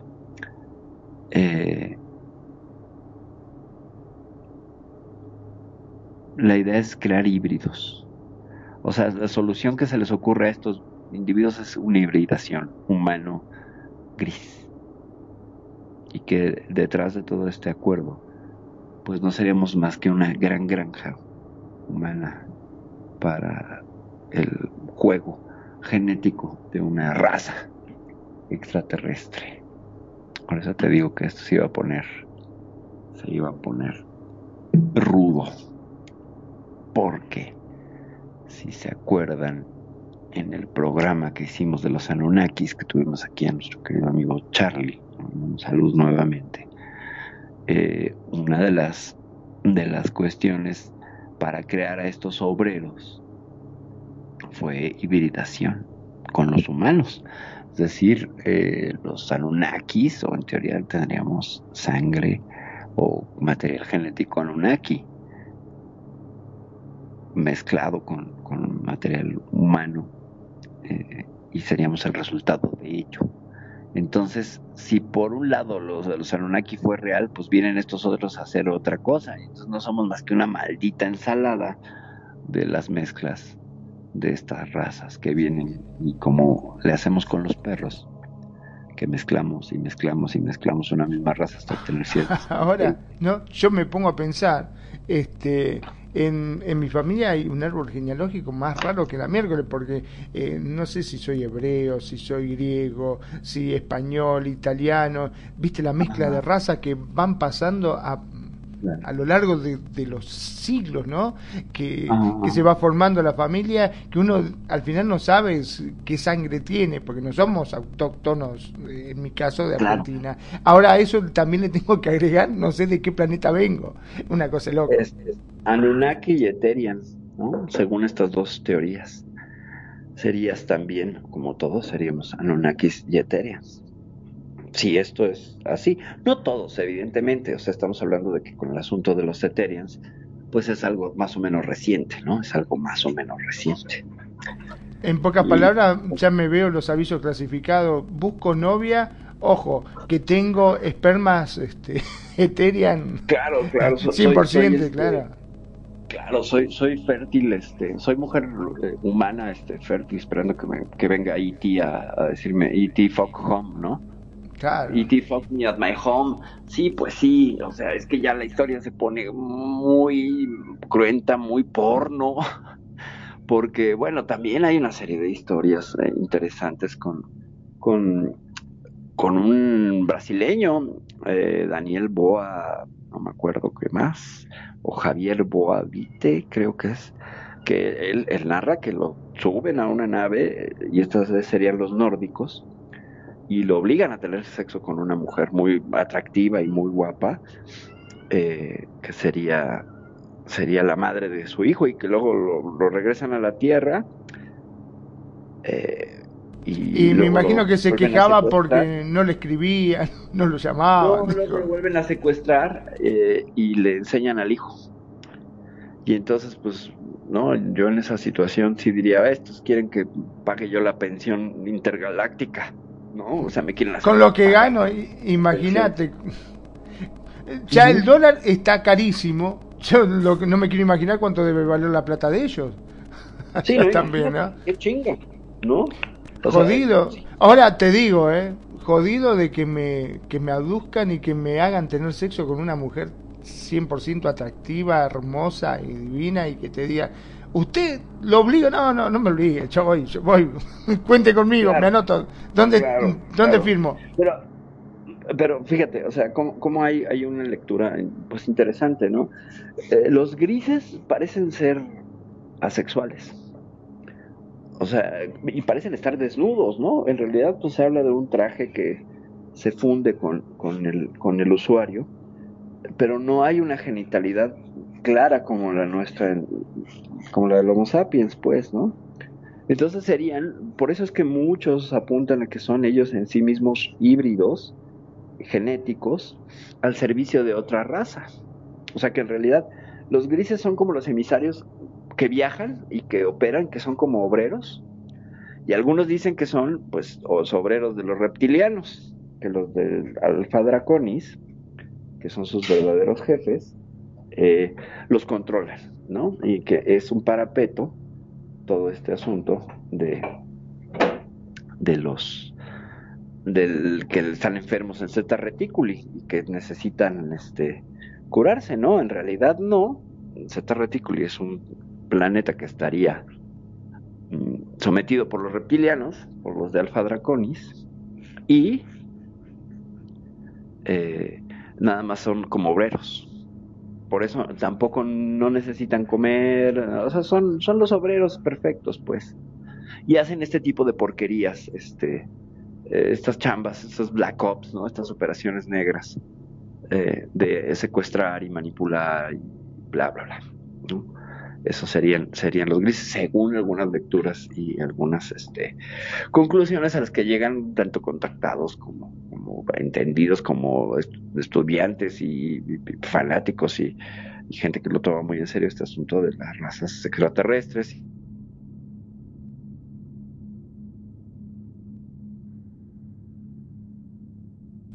Te me quedaste muda. Oh my God, me la abducieron. No, no, no, no me la lleven, por favor, pido. No me lleven a perfidia. Y claro, me imagino. Se enteraron Perdón. de todo, todo este lío, digo, no, no, ya, yo ya me veía que te estaban queriendo hacer, obligando a tener... Sí, Me sí, sí. Vos no te dejes, no te dejes. No, no me dejé, luché con todas mis fuerzas. No, en realidad tuve una llamadilla rapidísima que no podía evitar de nuevo. Eh, eh, ¿En qué me quedé? Ah, pues esto, este asunto de... Sí me perdí completamente, ¿ya ves? Me secuestraron, no sé ni cuánto tiempo ha pasado. Se llama Tempus Fugit, esa, esa situación este, donde te secuestran y pierdes la noción del tiempo. Bueno, en realidad ya pasaron tres programas desde que vos te fuiste. Ah, bueno, muy bien. Ah, ya hablamos de Casputin Yarbuta, qué maravilla. Este, ahora vamos a hablar del- de los secretos este, del OVNI de Ciudad Universitaria en México y de algunas otras cosas. No, no es cierto. Bueno, eh, pues así las cosas con esta mujer, Kim Carlsberg, este, es... ¿Cómo me salté, verdad? Estaba hablando del, de la hibridación Exactamente. y grises. Draconis, ¿no? En eso estaba. En eso estaba. Así antes es. de la llamada. Pero bueno, eh, retomamos y concluimos ya rápidamente este, este asunto. Pues eh, la, aquí hay un dato muy curioso. Aquí hay un dato muy, muy, muy curioso. Los primeros abducidos de la historia, bueno, que se mencionan son eh, Betty Barney, los Hill, Barney Hill, me parece, eh, mm, en los 50 Hay números muy interesantes de todo el número de abducidos que se ha podido contabilizar. El 70% son mujeres. Si nos apegamos a esta teoría de la hibridación, este número encaja perfectamente y con toda la coherencia en que la búsqueda de, la- de las abducciones es para encontrar recipientes humanos, femeninos, para poder ser inseminadas, que gesten, gesten una o dos semanas y sacar el producto. Y sacar el producto. Y ahí, pues bueno, estamos viendo, estamos viendo que hasta ese número pues entra, entra así, ¿no? Eh, macha perfectamente. ¿Y qué pasa, no? O sea, ¿qué pasa cuando o sea, de pronto pues, te enteras que el papá del niño pues no es el tipo de la de la cuadra, ¿no? Yo me imagino el hombre diciendo, ah, no, pará un cachito. Me engañaste y hasta con un marciano, no me joda. No, no, no. Me engañaste con un marciano. Sí, sí. Pero vaya, o sea, la narración ya es aquí lo que cuenta esta chica, es que todo es muy aséptico, muy médico, muy de pues inseminación artificial, pero pues no deja de ser un acto contra tu voluntad, lo cual por eso lo puse en los términos de violación, violación interplanetaria. Y es que es eso, no es otra cosa. Así es. Entonces vamos a regresar con Eisenhower y con, con estos, estos hombres que hacen este acuerdo. ¿No? Vamos a regresar con, con este, con este hombre, eh, el que está presenciando todo este asunto, Gerald Light. Están firmando el permiso, que también lo vamos a cuestionar ahorita, eh, para que pues puedan hacer lo que quieran con las mujeres de, de la Tierra, porque no vamos a decir nada más de Norteamérica, ni que los extraterrestres dijeran, ah, sí, nada más en esta zona nos dieron permiso, señor. No, no, te estás pasando a la frontera de Canadá, esa no la agarres. No, no vaya a ser que huela hoja de maple. Pues no, evidentemente no, por todos lados.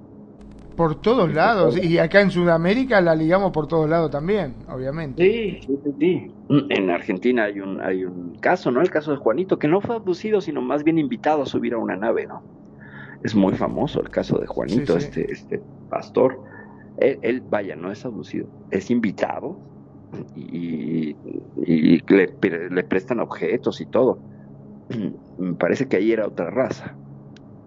Pero de que ha habido contacto y un montón. Bueno, está Sixto Paz, el peruano que, que es cont- contactado. Hay otro argentino, Matías. Este, ¿cómo se llama? Ay, Matías Di Stefano, no, Matías, algo así. Por ahí anda apareciendo mucho en mis links de YouTube. eh, Matías Di Stefano. eh, que da cursos y habla sobre los pleiadianos y sobre no sé cuántas cosas. Porque según él es un reencarnado, cuento según él, de, de Atlantis, de la Atlántida. Y entonces tiene todo el recuerdo de sus memorias y da cursos al respecto. Pero bueno, eso ya es tema de otra, de otra cosa. Pero de que ha habido contacto, sí ha habido contacto por todos lados. Por todos lados. De la Unión Soviética yo no sé, no sé, no lo he buscado a lo mejor pero así que me de bote pronto me venga la- no no hay un no hay un registro este Y alguna rusa habrán agarrado. Por ahí pasaba con la nave. Uy, mirá qué buena que está esa rusa. Venga para adentro, dijo. a la Katiushka a la Katiushka no vamos a la Katiushka vamos a hacerle la matriushka para dejarla como muñeca esta que va una dentro de otra La muñeca rusa, claro. las babushkas o matrushkas exactamente o matrioshkas no también le dicen que son geniales son geniales esas muñecas pero pues bueno eh, con, con, con este caso de, de esta mujer Kim Kasberg este Carlsberg eh, pues vamos dándole como como una mirada este ya en la recta no final pero sí ya sobre la hora y media del programa. Mm, sobre este tema del proyecto Sigma, cómo se fue concatenando y todo. Y pues resulta que esta mujer, Carlsberg, ya para cerrar, eh, de alguna manera los mismos Ethereans o grises le, le hacen ver que su propio gobierno, cuando ella pregunta por qué, por qué la secuestran, por qué le hacen esto, pues prácticamente ahora sí que le leen la, la- el, el pie de nota legal, ¿no? O sea, el disclaimer legal. Eh, pues tu gobierno nos dio Claro, permiso. ¿Pero exactamente. qué? ¿Cómo? ¿Mi gobierno? ¿Qué? No te quejes, le dijeron, acá tengo el papel, yo estoy autorizado. Exacto, tú votaste por los republicanos, muchacha. Te chingas, ¿no? Sí, así, casi, casi. Qué terrible. Qué terrible. Digo, es terrible que lo hagamos una broma al respecto también. lo- Aparte, yo me imagino la impotencia que vos te quejás, no, porque cachate si tu gobierno te entregó, así que, no, no, no te quejes. Pero ahora ponte en la perspectiva, nosotros como seres humanos que experimentamos con cuanta especie hay aquí en el planeta, eh, digo, ya quiero ver yo a alguno de los mm, eh, científicos, vamos a decirlo si son científicos, que experimentan con los conejos, por ejemplo, en la irritabilidad de los shampoos, utilizan conejos y les ponen gotas del shampoo para ver qué tan irritante es la fórmula y, y los pobres conejos acá están trabajan con los ojos irritados y algunos quedan ciegos. Eh, ¿Tú crees que les importa la opinión del conejo? No, no, indudablemente ah, a lo largo de, de los años y los siglos y toda esta evolución que hemos tenido, no solamente la han ligado los conejos, sino los perros también. Este, muchos animales y también, ¿por qué no, seres humanos, ¿no? Comenzando con el tema este de la Segunda Guerra, cuando los alemanes este, agarraban a la gente y que después siguieron los estadounidenses también con esa teoría experimentando para saber cuánto duraba un hombre en desangrarse, por ejemplo, cuánto... Ah, bueno, experimentaciones así, vaya. Y la Segunda Guerra Mundial está llena de esos datos. Pues el Escuadrón 731 de los japoneses hacía una serie de barbaridades, eh, como congelarle los brazos a una persona y después rompérselos a martillazos, a ver qué pasaba, ¿no? Inocular con diferentes enfermedades a madres, madres embarazadas, bla, bla. No, no, una serie de barbaridades. Por eso te No, digo, no, necesitamos los de los marcianos ni los extraterrestres, nosotros mismos nos, nos cagamos entre nosotros mismos. E- Eso, eso con la justificación militar, pero los norteamericanos bajo la cuestión del top secret han envenenado poblaciones. Han envenenado poblaciones históricamente, los gringos han envenenado poblaciones de, de gente afroascendiente, han envenenado poblaciones de nativos americanos, todos en aras de la ciencia. Pero sin ir No, más lejos, no, perdón, ¿no? eh, Se quejan de, se quejaban de los japoneses y del, de la guerra y qué sé yo, y esto le mandaron una bomba nuclear que mataron millones de gente, Claro. chico, bebé, que no tenía nada que ver. Pero ellos sí eran buenos, ellos son buenos. Los Claro. otros no, los otros eran malos porque mataban gente, mataban a los pobres soldados. ¿Y ellos a todos El los que héroe. mataron qué? Sí, sí, claro, no, no nos importa, son invisibilizados. Sí, la gente de Hiroshima y Nagasaki son invisibilizados, ¿no? Porque, porque nada más vemos la explosión de la bomba, pero no vemos lo que pasó abajo.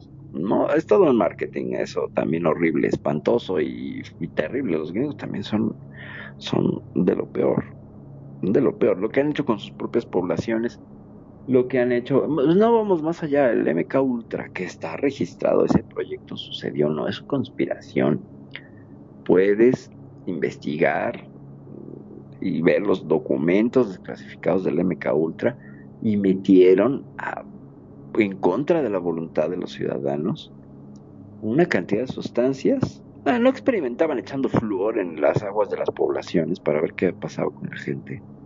No los chemtrails estos tan raros que los aviones que dejan estas estas líneas de químicos, ¿no? No nos, no nos fumigan también está todo eso. Y, fumigan a su población, no, son de lo peor.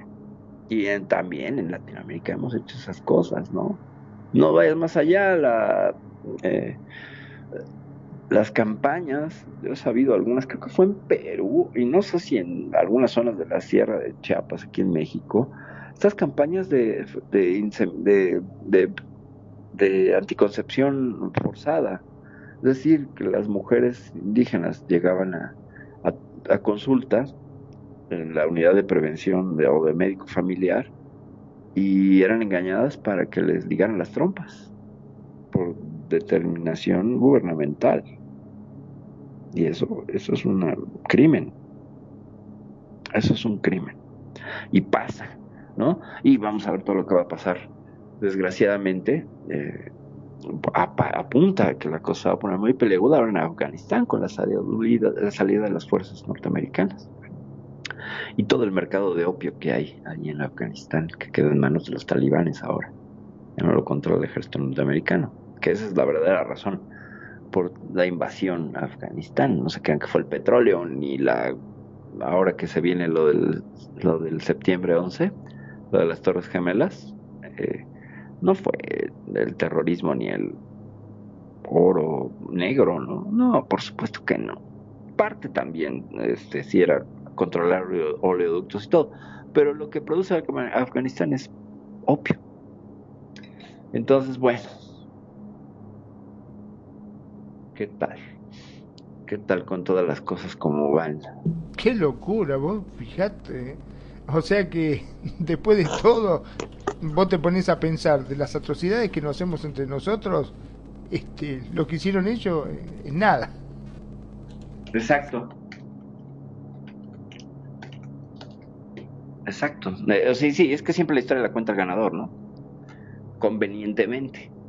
Sí, sí, como siempre la cuando entra entonces- eh, supuestamente el ejército a buscar a, a un narco y matan a miles, solamente para la excusa es eh, tratar de encontrar a ese narco, nada más. Pero todos los que mueren no, no, no, no dicen nada. Lo sacan, ven, mataron a este, eh, y los sac- y capaz que porque el tipo estaba encerrado en una ciudad tiene una bomba que mataron a 200 mil, pero Sí, ellos lo justifican. eh, son unas cosas. Eh, ¿Cómo se llaman estas? Los, los caídos por las víctimas eh, circunstanciales. Tienen otro nombre. Tienen otro nombre. Este. Ah, ya me enredé, ya me enredé. Pero bueno, eh,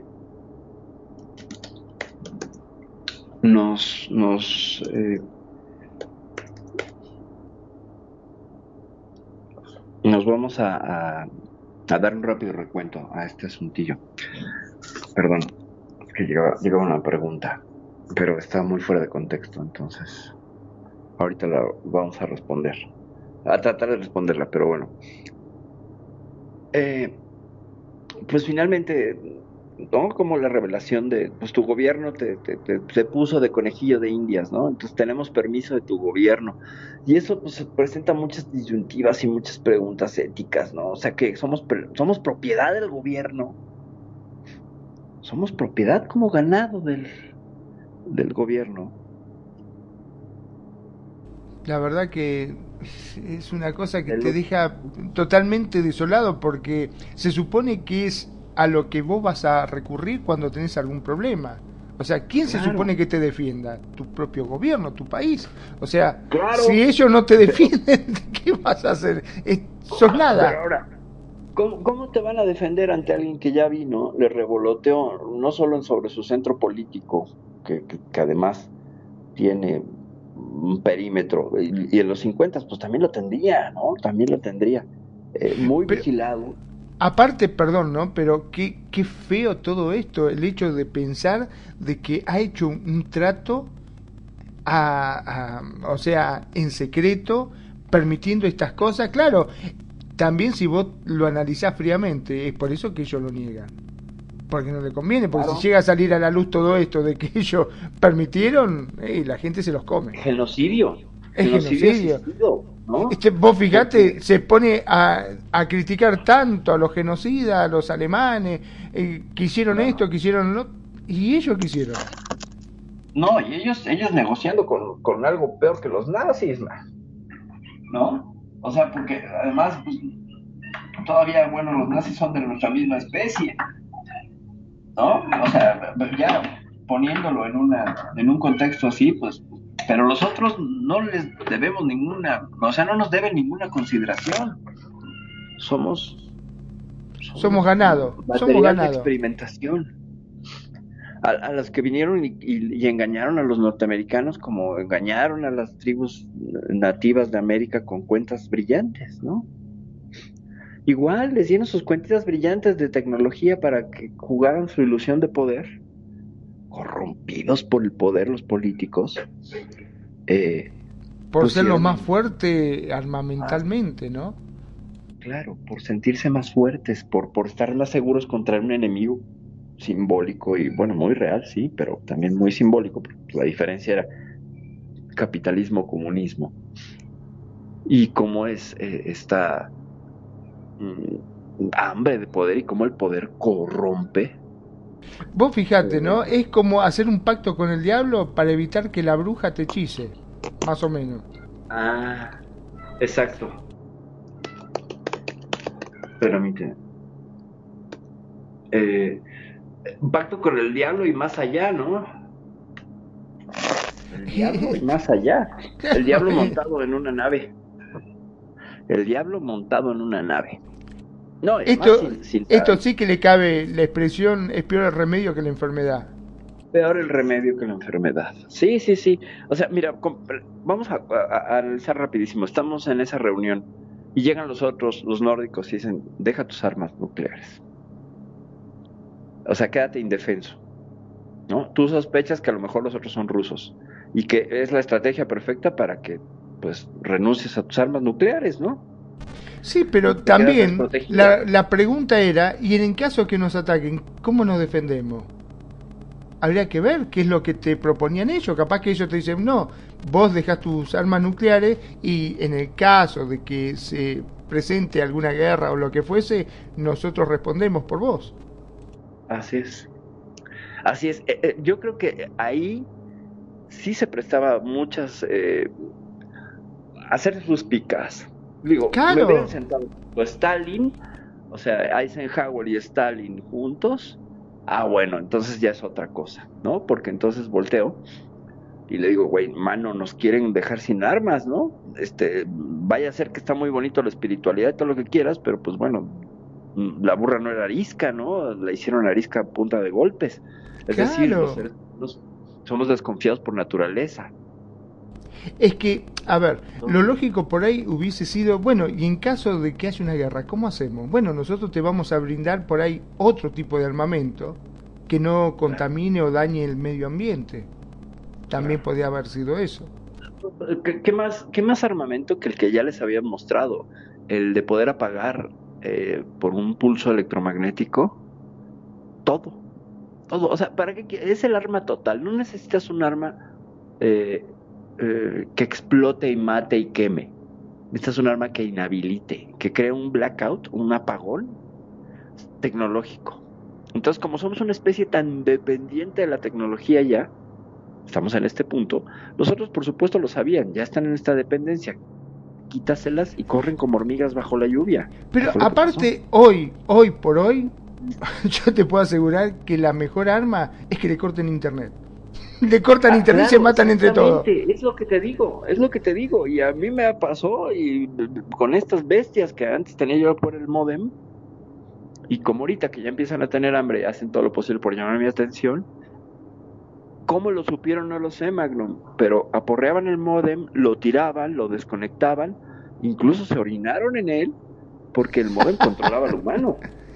Entonces, si estos bichos con 300 millones de neuronas en su cabeza, que no son nada comparadas con las pues, 100 mil que tenemos los seres humanos, se dan cuenta de ello, pues vienen otros que tienen 4 billones de neuronas y claro que se dan cuenta, ¿no? Apágales el pinche modem a los humanos. El modem que les controla sus armitas nucleares, que, que, o sea, su misma seguridad es su misma vulnerabilidad y no tengo que saber de hack ni nada. O sea, es un pulso electromagnético que todo lo inhabilita el tiempo que yo quiera.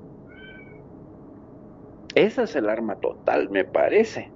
Y además Claro, se, se te cayó todo. ¿Qué, ¿Cómo haces? ¿Cómo te Se te defiendes cayó con una cosa? todo. Tiras la economía, los gobiernos, todo, todo, todo, y, y secuestras y le dices, a ver, pues quieres de regreso tu tecnología. Porque además ahí te llevaste, si hay muertos, por supuesto, toda la gente que en los hospitales depende de la tecnología, vámonos. Se van. Bye. Entonces sí, evidentemente hay una vulnerabilidad terrible. Y mira, no vamos con a conspiraciones eh, que es difícil probarlas, pero es muy interesante hablar de ellas. Y que, pues bueno, no tenemos los pelos de la burra en la mano. Pero por ejemplo, el mismo Sol, nuestro Sol, en una de esas donde erupte o se eche una flatulencia en forma de llamarada solar y de tormenta solar, nos desconecta toda la tecnología. Ya nos pasó. Ya nos pasó y se nos jodieron en la raza humana algunos satélites. Entonces, eh, imagínate un apagón así. Un apagón es que cambiar todo el cableado de todas tus ciudades eléctrico porque ya no funciona. Pero Nada aparte, s- s- automático se arma un caos porque no andan los semáforos, choques en todas las esquinas, no, no, los no anda aviones nada. en vuelo se caen. Todos los aviones en vuelo, boom. Venga. Te quedás sin tren, sin, sin nada, te quedás sin nada. Es peor eso que una bomba atómica, te digo, porque Exacto, sí, sin luz, sin luz para tus neveras. Se va a echar a perder tu comida. Sin que los motores que transportan los alimentos y el combustible se puedan mover. O sea, es un... Ahí. O sea, ¿qué te gusta? 90 días para un colapso zombie ahí. O sea, no zombie, pero sí una locura de volver a la edad de piedra. Y esa es una amenaza muy real que el Sol está presentando. ¿eh? O sea, ya pasó en 1870 y algo, es el último registro que tenemos, y luego en el 27 también hubo una, una llamarada solar que causó cositas similares y que pues al telégrafo lo afectó.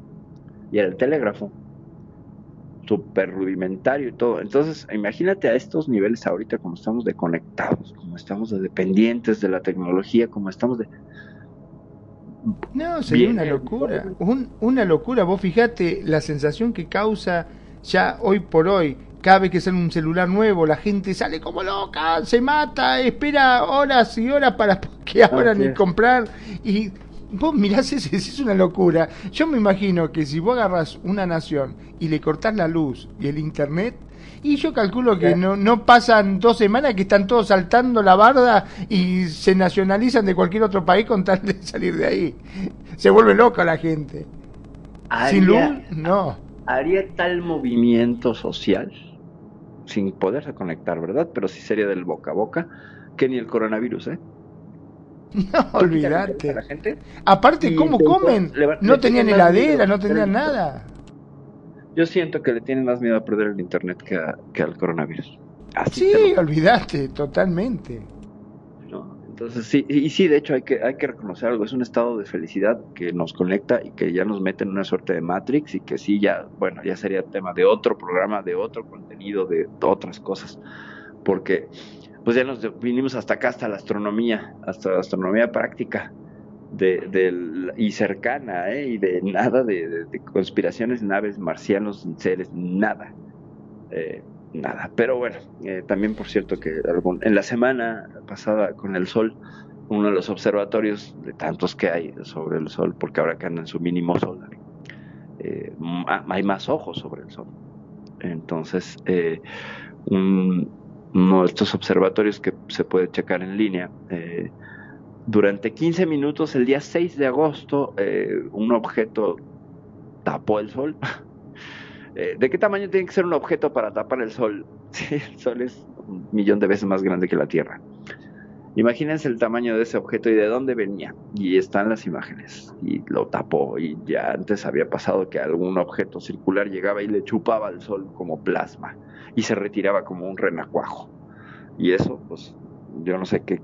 Tampoco era Venus, ¿verdad? Y tampoco era, eh, no sé, un globo del proyecto Mogul, ¿no? Esas cosas me dan un miedo terrible porque son ya a nivel cósmico y gigantesco, ¿no? ¿Qué demonios pasó en esas dos, dos situaciones del Sol? A lo mejor en el siguiente programa de Euforia, Población Desconocida, hablamos de todos estos avistamientos eh, astronómicos que tienen que ver con cosas que no se pueden explicar, que no son ni púlsares, ni cuásares, ni nada de eso, que son muy raros sus movimientos. Pero bueno, yo creo que, que sin más que agregar, Magnum, ¿cómo ves? Si vamos eh, dándole cierre a este, a este asunto Sí, sí. escabroso. de- La verdad que sí. Y terrible, eh. Sin, sinceramente, eh, terrible lo que nos comentaste hoy, este proyecto Sigma, y si verdaderamente hizo eso un presidente permitiendo que su nación, es una locura, realmente fue un desastre. Pero sí, sí, sí, completamente, completamente, porque además no tuvo que haber millones de víctimas, o sea, con las pocas víctimas, pon tú, no sé, 10 mil ya es una barbarie, ya es una barbarie. Y vete a saber con los otros que desaparecieron, ¿no? Eh, vamos así rápido, dos, dos números que son muy importantes de, de mencionar en este asunto de la gente que desaparece en Estados Unidos. Por ejemplo, en Alaska desaparece un montón de gente. Tienen muchos bosques y todo. Y desaparecen así, se van al bosque, desaparecen. Eh, y en los bosques de Estados Unidos hay un estudio que creo que es desde el 75. Estamos hablando de un millón de personas desaparecidas. Relacionadas con viajes y movimientos de territorio hacia un bosque. Un millón, creo que un millón cuatrocientos mil.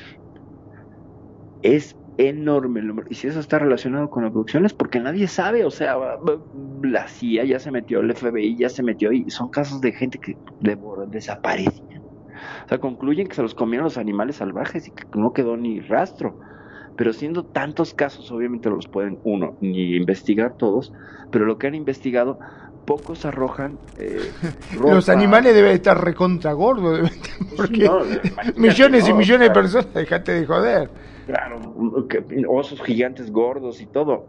Y, me parece que la, hipótesis de que son los animales salvajes, pues no, ¿verdad? Este, tampoco, tampoco es que, que seamos tan, tan suculentos. Entonces, tanta gente que está desapareciendo, no está relacionado esa cosa de la desaparición de la gente en los bosques con abducciones. Y abducciones que no podemos registrar porque esa gente simplemente desaparece. Y luego recordemos que, por ejemplo, en Alaska hay mucha gente viviendo sola, trabajando sola, que migró, que ahí encontró una forma de, de, de, este de, hacer su vida, que por ejemplo si se meten a esta cosa de la recolección del cangrejo, eh, ganas muy bien. Trabajas seis meses y vives perfectamente tres años con el dinero que sacas en seis meses. De tan bien pagado, que es claro que te la estás arriesgando en mares eh, helados, que te puede barrer una ola y ya nadie sabe de ti, etcétera. Pero si lo sobrevives y lo sabes trabajar, haces muy buen dinero, pero muy buen dinero. O sea, es muy bien pagado. Estamos hablando de ci- que es un trabajo que da cientos de dólares la hora. Cuando ya eres así, un, un, este, pescador de cangrejo experimentado, eh, tienes a tu, a tu cargo otros trabajadores y bueno, 180 dólares la hora. Trabajas 8 horas, 800 dólares al día. Trabajas 5 días, son 5 mil dólares. 5 por 4, 20, 20 mil dólares al mes, ya no seguimos, ¿sale? Es mucho dinero. Muchísimo, una locura, Entonces, claro. Mucha gente, eso y la industria petrolera y la de la maderera y bla, bla, bla, hay mucha gente sola. Mucho, mucho varón, este, Claro, que se va a la los aprovechan y, y lo abducen, se lo Claro. llevan. Entonces, pues son sujetos perfectamente este, secuestrables, ¿no? No, no sé si los están inseminando, ¿verdad? Lo cual ya va a poner las cosas todavía más cruentas y truculentas.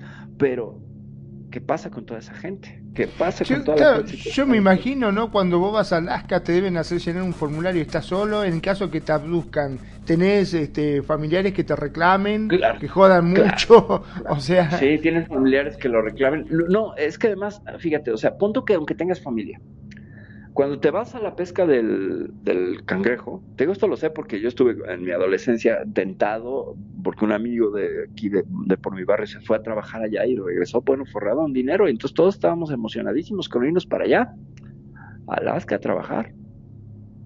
Y estoy hablando de los ochentas.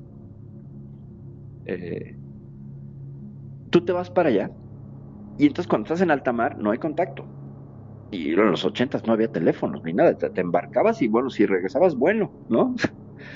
Eh, la familia está consciente de que hay periodos de Claro, blackout sí, sí. de comunicación. Sabe, o sea, saben, trabajando. son conscientes de que vos te vas y quizás no vuelvas también. ¿no? Lo mismo para el trabajador de la madera, que se van a- buscar ciertos tipos de madera y se internan en el bosque, y pues imagino que las comunicaciones se complican.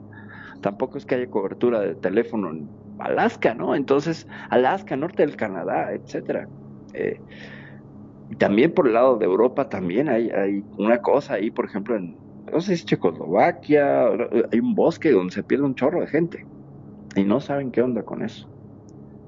Entonces, pues bueno, igual va a ser motivo para un programa más adelante, a ver que, si hay teorías de conspiración o cosas que, que refieran a este fenómeno, a este fenómeno, eh, a este tema que nos apasiona, que es la ufología, la astronomía y, bueno, las conspiraciones de ovnis.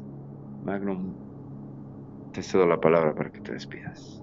Bueno, muchísimas gracias, pero antes de despedirme, me gustaría invitarlos a todos mañana, porque mañana, eh, si este programa te pareció terrorífico, si te pareció que tenía cosas místicas, ¡ja! te invito al de mañana. Mañana tenemos el Cuscus, un El programa que te va a agarrar, te va a dejar pero totalmente asustado.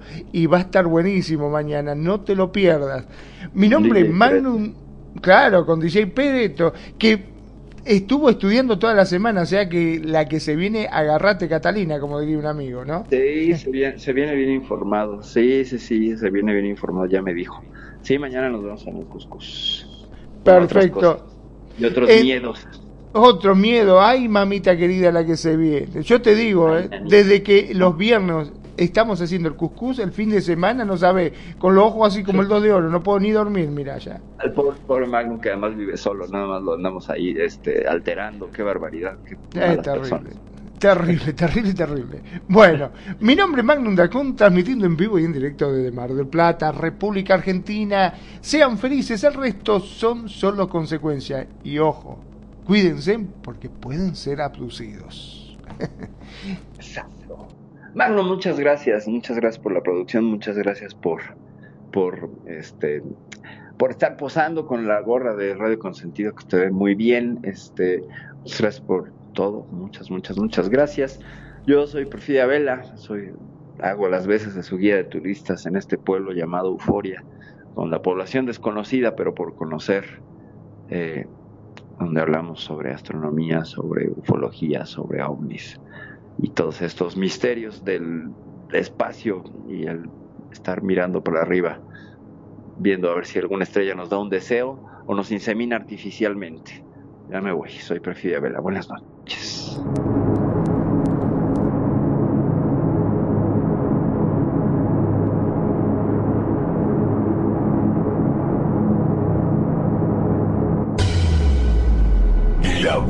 Música. Solo la puedes escuchar por aquí. Radio Consentido, consintiendo tus sueños. Tu mejor opción en radio por Second Life.